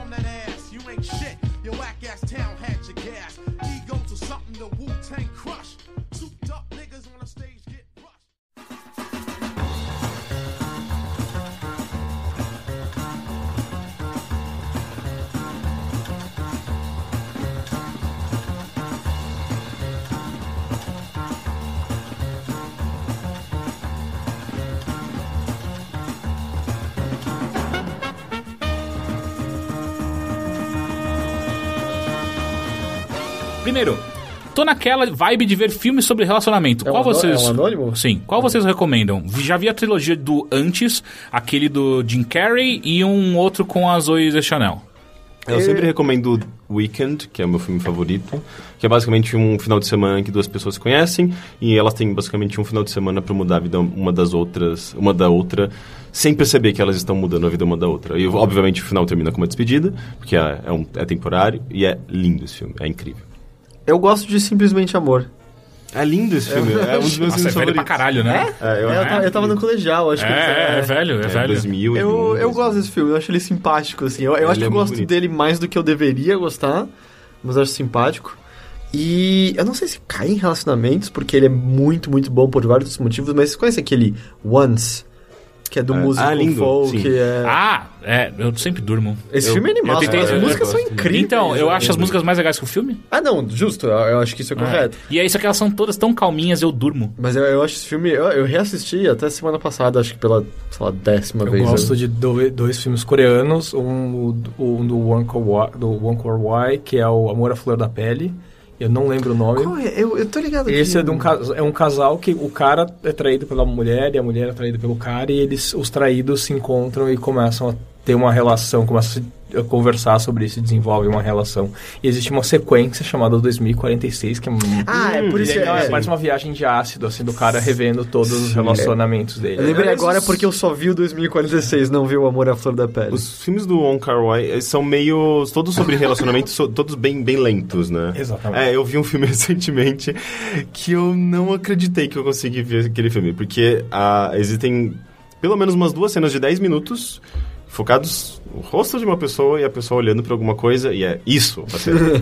é, é tipo a pessoa ficar olhando para uma parede no qual existe um mural que representa alguma coisa para ela num passado e tudo isso é- você interpreta porque nada é explicado e quase não tem diálogo no filme é 10 minutos Um outro coreano muito bom é o Casa Vazia. Ah, sim! Three Iron, eu, eu acho que é o seu nome em inglês, que é uma mulher que ela fica numa ela é casada com um cara, ele tem uma eles têm uma relação um pouco distante e quando Um ela tá na casa sendo vazia, super é, ela é visitada por um cara que você nunca sabe se ele existe de fato ou não. Assim, é um, é um, é um filme que tem Você interpreta assim? diálogos. Eu acho que ele existe, sim. Eu, eu acho que justamente é, o questionamento do, do filme é sobre o quanto que você existe quando as pessoas só sentem o seu impacto, mas não veem a sua presença. É, mas é, eu, eu tô até triste de eu não ter lembrado, porque esse é um dos meus filmes favoritos de Como longe. chama? Casa Vazia, em português. eu não conhecia É, é lindo, é maravilhoso É um esse filme basicamente que não, quase não tem diálogos. Sim. Aliás, quando ela finalmente pronuncia alguma coisa, eu duvido você não se arrepiar completamente, assim. É, não, é verdade, esse filme é o melhor relacionamento que existe no, no mundo. E Pode, pode, pode. Tem mais não, algum? não, eu lembrar de umas coisas, tipo, tem aquele do P.T. Anderson, que é o, o do Punch Drunk Love. Ah, sim. Sim, fudido. É Embriagado de Amor, né? com o Adam Sandler e É. a, que é a Emily... Putz, esqueci o nome dela. E não tem um preconceito por ser o Adam Sandler. Exatamente, porque é um filme muito bom. Eu acho que talvez seja um filme, talvez não seja um dos melhores, mas é um filme que pega, pega uma coisa dele, pega um lado dele que talvez pouca gente conhecia, assim. que Sim. É, bem, é um filme muito bom. E sempre dá uma tristeza de que ele não tenha tentado explorar um pouco mais esse lado, né? Porque eu não tô dizendo que ele é o ator com maior profundidade, mas ele claramente é muito mais capaz do que, sei lá, Jack and Jill. Sim. Bom, eu espero que todo mundo seja mais capaz do que Jack and Jill, porque aquele filme claramente é ninguém tentando porra nenhuma. Você vai falar alguma coisa, Rick? Eu tava tentando lembrar um filme. Eu fui no dermatologista nesses dias e tava passando na TV. Ah, aquele filme horrível, mas eu dou risada, inevitavelmente. Que é gordofóbico, é prova- provavelmente Qual preconceituoso. não falou ainda. Com a Gwyneth Paltrow, que Ah, é. não. Amor é cego? Não, Amor, é, não. amor, é cego. Cara, esse filme é um, é uma- ele, é um ele é problema. gordofóbico. Toda a lição dele é que ele fica apaixonado por ela independente do... Mas, Mas a só que a, piada, a piada toda é como, todo, ela, como ela é gorda e ele não percebe. e ela, de- tipo, de- esvazia uma piscina porque ela pula na piscina, É, é. ela senta na cadeira, a cadeira quebra. Só que, tipo, é muito engraçado ver a cena da Gwyneth Paltrow sentando numa cadeira e a cadeira quebrando. Tipo, eu não sei, por alguma razão Não é esse filme que George Costanza tem um rabo? Sim, Sim. sim. Ah, ok. Não, esse filme é péssimo, mas eu, tipo, tava no dermatologista Ah, esse eu filme é péssimo. É... Pô, vocês não falaram de um que eu acho incrível. Alta Fidelidade. É. Eu nu- nunca vi até hoje. Puta que pariu, Alta Fidelidade é muito nunca li bom. também. E o livro também é E a incrível. peça é muito boa. A pe- vi então, eu, vi o- eu vi uma parte do musical e eu achei bem mais ou menos. Na, Pô. a peça que É. era do cara do Flip Hirsch era muito bom. Posso falar Clube da Luta é um filme de relacionamento? Pode, Então, e, é, e é um relacionamento ótimo, é. é, invejável, Sim. inclusive. Ah, eu ia falar um que é muito farofa, mas eu, eu assisti tanto quando eu era jovem que eu amo esse filme, que chama Do Que Elas Gostam, que é com Mel Gibson. Que é o que ele começa a ler. Ah, não, mas Sim, esse filme é muito eu muito acho ruim, é muito, bom, cara. Eu me divirto muito com aquele filme. Quando ele tá dançando, e eu acho que é... Porque assim, a história é de um cara E eu que... tenho quase certeza que é muito generalista também esse filme. Lógico que é. Ah, é, é que eu, eu gosto muito da- do começo do filme quando mostra um cara que é, de é um publicitário, extremamente machista, e aí ele. Eu não lembro por que, que ele ganha esses poderes. Ah, lembrei. Toma um raio na É, banheira? não, não é um raio. Eu lembrei. Porque assim, ele tem que fazer um comercial pra uma marca feminina. Ah, é horrível. E aí, Oh. e aí ele fica bêbado enquanto ele tá tentando pensar em coisas pra fazer nesse comercial. E aí ele, ele começa a se maquiar e, e- e usar cera e não sei o que. E uma hora ele tropeça, bêbado, cai dentro da banheira, ele joga um, um secador de cabelo e ele toma um. Ele, ele, ele é eletrocutado e ele acorda escutando os pensamentos das mulheres. Só que só de mulheres. Só Só, ele, ele, ele põe uma meia calça, defila uma sim, perna sim. pra entender como uma mulher... Sim. É, ai, horroroso. Eu gosto muito de toda essa E, parte. e sabe qual é o pior de tudo? Esse filme, a ideia central dele é basicamente um plágio do Dia da Marmota. Sim, Porque não, é, é, não. é, não é, a ideia central dele, porque todo o lance dele com a. É a Ellen Hunt, não Sim. é? Toda a ideia é que ele tenta se aproximar dela utilizando um poder que faz com que ele possa compreendê-la de maneira que ele nunca compreendeu, e ele se aproxima, mas quando ele se baseia demais nesse poder, acaba sendo uma coisa vazia e ele tem que ser ele mesmo, considerando, eh, lembrando de- do, do que nele era errado, pra ele se aproximar dela de verdade. É a mesma coisa do certo e do relacionamento do Dia da Marmota. Ele Mas aprende. é só o relacionamento. Não, sobre o relacionamento, sim. Sim. Mas digo, é, ele aprende tudo sobre ela repetindo os dias, mas isso é vazio, porque ele só tá decorando um texto pra falar o que ela agrada sem ele falar o que ele acredita sem ser ele mesmo. É, deve ser um dos roteiros prontos do cinema, tipo, aqueles... Ah, no cinema só tem 40 tipos de história, e esse daí deve ser uma delas. Aliás, falou do Dia da Marmota, Bill Murray, Lost Translation. Sim! Porra, como é que a gente esqueceu Pô, Eu vou disso? dizer, quando a pergunta era sobre filmes de relacionamento, eu achei que a gente ia ficar num âmbito muito mais brega do que a gente É, porra, fica. Lost in Translation, dá pra, até pra falar que Flores Partidas também é, Sim, é muito bom. Foda. Sobre o que você não deve fazer. É. Ah, tem a Amante do Círculo Polar, é muito bom. Esse eu não é conheço. É, cara, eu, assim, ó. eu- Você gosta muito de assistir filme de relacionamento, tem tô percebendo de agora. relacionamento muito É que bom, filme cara. é sobre relacionamento Não, das não. Lucy é o sexo, é Lucy, muito Lucy é bom. o sexo. Nossa, é verdade. Eu lembro que quando eu tinha 16 anos, eu dei o pause na, na parte que tem um Ah, qual pinta que é? enorme na, de, com barro, sabe? E Tipo um falar- zoom. Eu ia falar de um que não é tão relacionamento assim, mas é o primeiro filme do Lars von Trier que tinha... Que tem a mina do Punch Drunk Love. É o Festen? Não. Não, é o do... Caralho, que... Hum. Que ela, se, que ela pede pro marido. Ela, o marido dela sofre um acidente ela começa a transar com vários caras. Pô, um filme que eu acho que, ele, que é um dos filmes mais. ah, mais de boinha do. Puta, como é que. Eu esqueci o nome do, do cineasta também agora, que beleza. Ah, que é o Noite em Paris, o. Woody Allen? Woody Allen. É um dos filmes, pra mim, é um dos mais tranquilos dele, um dos mais rasos, que não tem problemas muito sérios tem um problema central, mas não tem problemas muito sérios. Eu acho tão gostoso aquele filme. É um filme gostoso. É um É. filme, acho que competente, não incrível, não, sabe? Exato, exato, não mas é é um filme total, com- totalmente competente. É muito assim. gostoso de se assistir. Puta, outros. Agora só mais um filme também, que é com o Ethan Hawke, que se você falou da trilogia do antes. Aquele do. que é baseado no Charles Dickens. Como é o nome? Cara. Moby. Dick? O Grandes Esperanças. Hum. Que é ele e a Gwyneth Paltrow. Outro Que ele, é, que, ele é, que ele é pintor e daí, enfim, ela é ele se apaixona por Hum. ela, mas ela sempre dá um pé nele. Cara, esse filme é muito bom. Ah, porra! É, o Talentoso Ripley. Também. Ah, de relacionamento. Ah, é total relacionamento. É um relacionamento. é- é, o Ripley ele tem um, um relacionamento gay com. com aliás, tem uma, uma atração é, homossexual pelo, pelo outro cara que eu não lembro o nome dele, que é o. Pelo. Ah. Ah, é o Alf. Sim, sim. É o... Jude Law. Jude Law, Jude Law ah, e enquanto isso ele tem que se ele se passa pelo Jude Law muitas vezes acabando eh, chegando próximo da própria noiva do Jude Law. Ele é todo um ele é todo um, um- Ele é um thriller. Ah, mas é, Mas é um relacionamento. Não, eu acho que a gente tá puxando quando a gente fala que É, é, é thriller. é. A gente já puxou quando a gente falou Clube da Luta. assim. Silêncios inocentes. Ah, Chega, a gente vai- vai A gente falou muita coisa já. É, a gente falou muita coisa. É, a gente tem bastante coisa. É isso. Ian. É, é, Era só essa pergunta? Ah, não, tem mais uma. Eu esqueci, Ah, cara. Boas perguntas. Ah, peraí, só um segundo. Aqui. Tem mais uma. Olá. Você falou pra elas podem mandar e-mail se elas quiserem? Hã? Eu falo. Falou? Eu falei. Ah, tá. Ah, olá, namoro há três anos em um relacionamento muito feliz. Eu sou daquele tipo de cara que gosta de ver vídeo de bondade, femdom e essas paradas 50 tons. Mas minha namorada não sabe disso e ela nem gosta de vídeo pornô. Eu quero experimentar essas coisas, mas tenho medo da reação dela. Como faz? Porra, que- tem que... Não, ela não Ele- precisa ele- gostar de ver filme pornô pra gostar disso. Você conversa com ela sobre Ele quer isso. apimentar o relacionamento, não sabe como.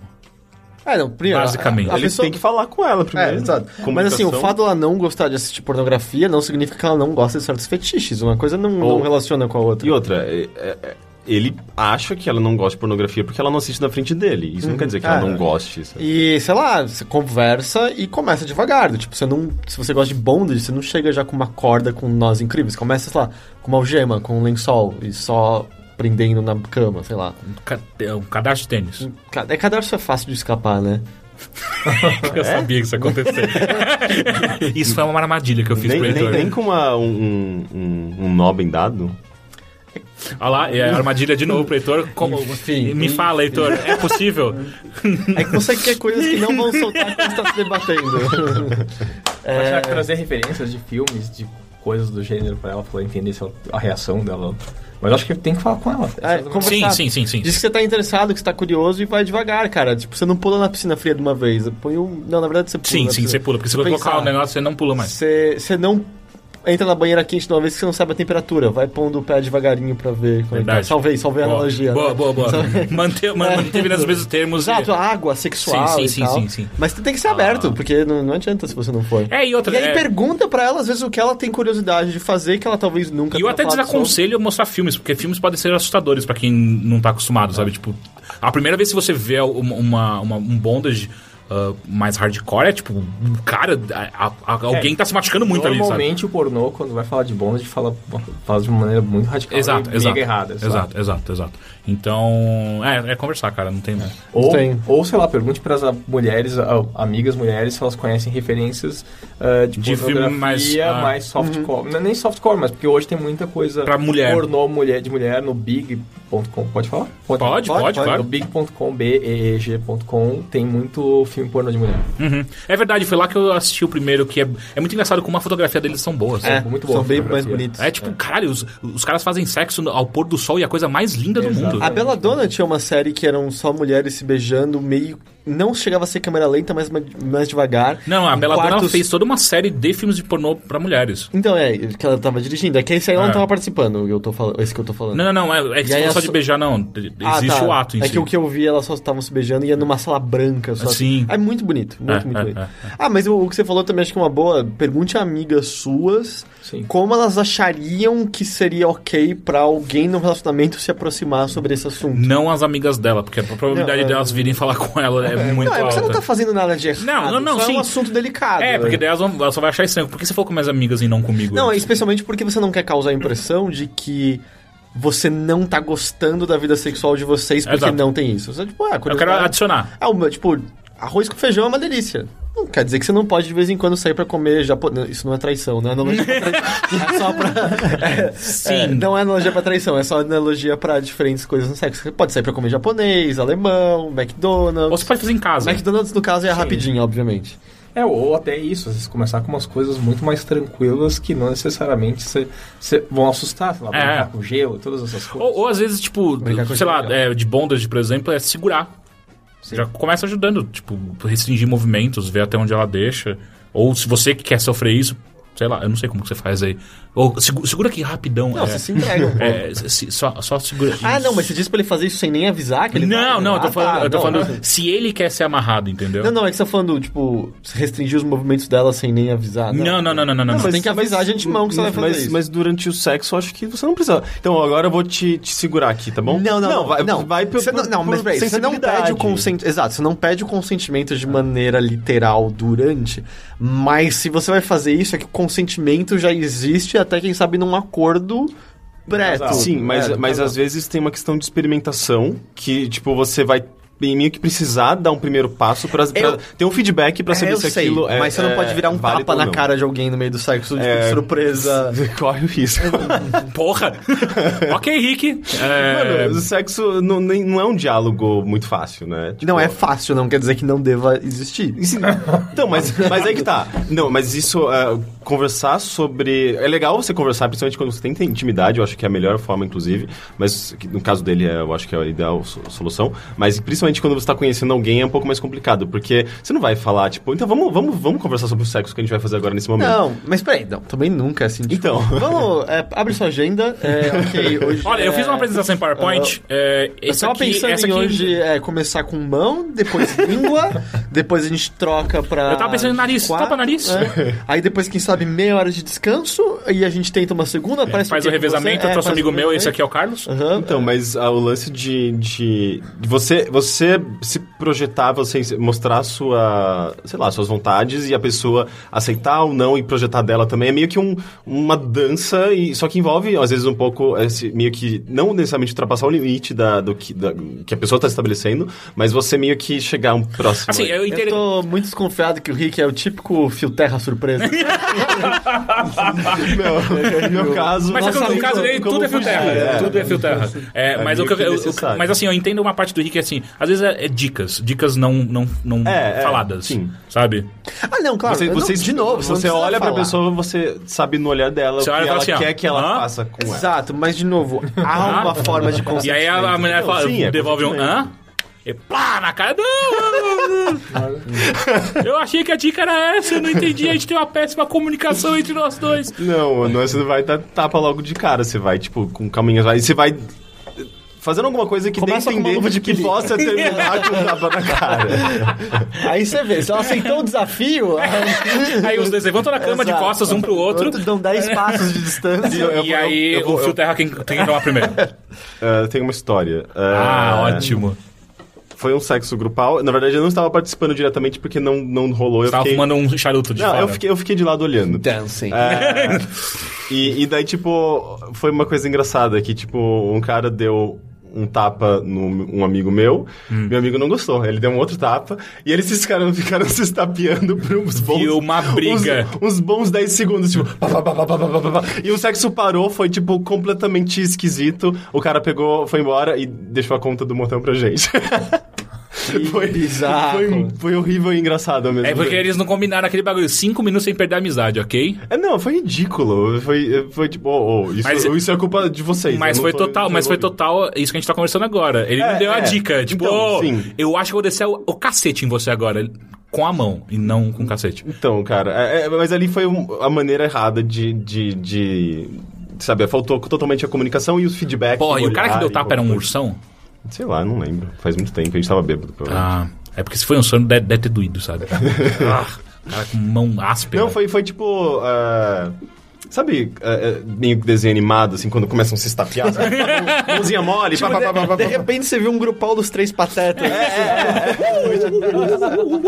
Foi, foi ridículo. Tipo, ele segurava no pinto, batia com a mão, girava, batia na cabeça do outro.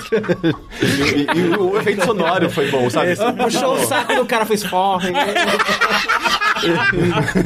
É, Aí eu quero essa fanfic agora. Tipo... o grupal dos três patetas. É, E com essa imagem, deixamos o bilheteria, aqui- bilheteria de hoje. Ian, muito obrigado pela sua participação. Cara, se alguém quer conhecer o seu trabalho ou te acompanhar em redes por aí, deixe seu recado agora. Tá, pessoal, muito obrigado. É nóis. Ah, foi incrível, quase Pra mim que sou fã do trabalho de vocês. Pô, foi obrigado. Obrigado. Quase a realização de um sonho. Oh. Mas pra quem quiser me acompanhar, normalmente eu tô no Facebook falando bobagem, fazendo perguntas estúpidas, escrevendo textões. Uh, facebook.com.br Ian Black, dá pra seguir, me seguir, ler meus textos por ali. E normalmente falo de trabalho, de coisas da vida. Você não usa Twitter? Muito raramente. Sabe por quê? 37 anos. Também. Não tem tempo pra isso. Não Você tem usa mais tempo pra isso. s- Snapchat? Não. Assim, eu sigo algumas pessoas, sigo alguns amigos, mas Mas aí vem pinta e é foda, né? Ah, quando vem pinta Assim, pelo Snapchat é uma bosta. eu não recebi nenhum pin. Não? Eu já recebi, foi chato. Eu preciso entrar no Snapchat. Eu não- Enfim. Obrigado, Ian. Senhores, muito obrigado. ah, e uma coisa. Você tá escutando isso, já aconteceu o boteco. Ah, então por que você tá falando? É porque pra ficar com inveja. Ah, tá. Então você não participou do evento isso- mais Mas ele complexo. pode ter participado. Mas e se, foi, e se pegou fogo e foi uma merda? Meu Deus. Foi um evento complexo, ainda assim. É... E se o Henrique não sobreviveu ao boteco? Continua A gente tá complexo. procurando o Henrique aí nos eu stories. sobrevivo com facilidade esses É? grandes eventos. Não, você é alto. A gente vai correr, passar por baixo da viga, você vai ficar lá atrás. Eu vou bater a cabeça na viga, minha Não, cabeça vai entrar no É, agora eu o quê? Não vou fazer piada com isso ainda. Não a gurizada fandangueira é muito recente É, ainda. é, não- é. Então tá, tchau, gente. Tchau. Tchau. Tchau.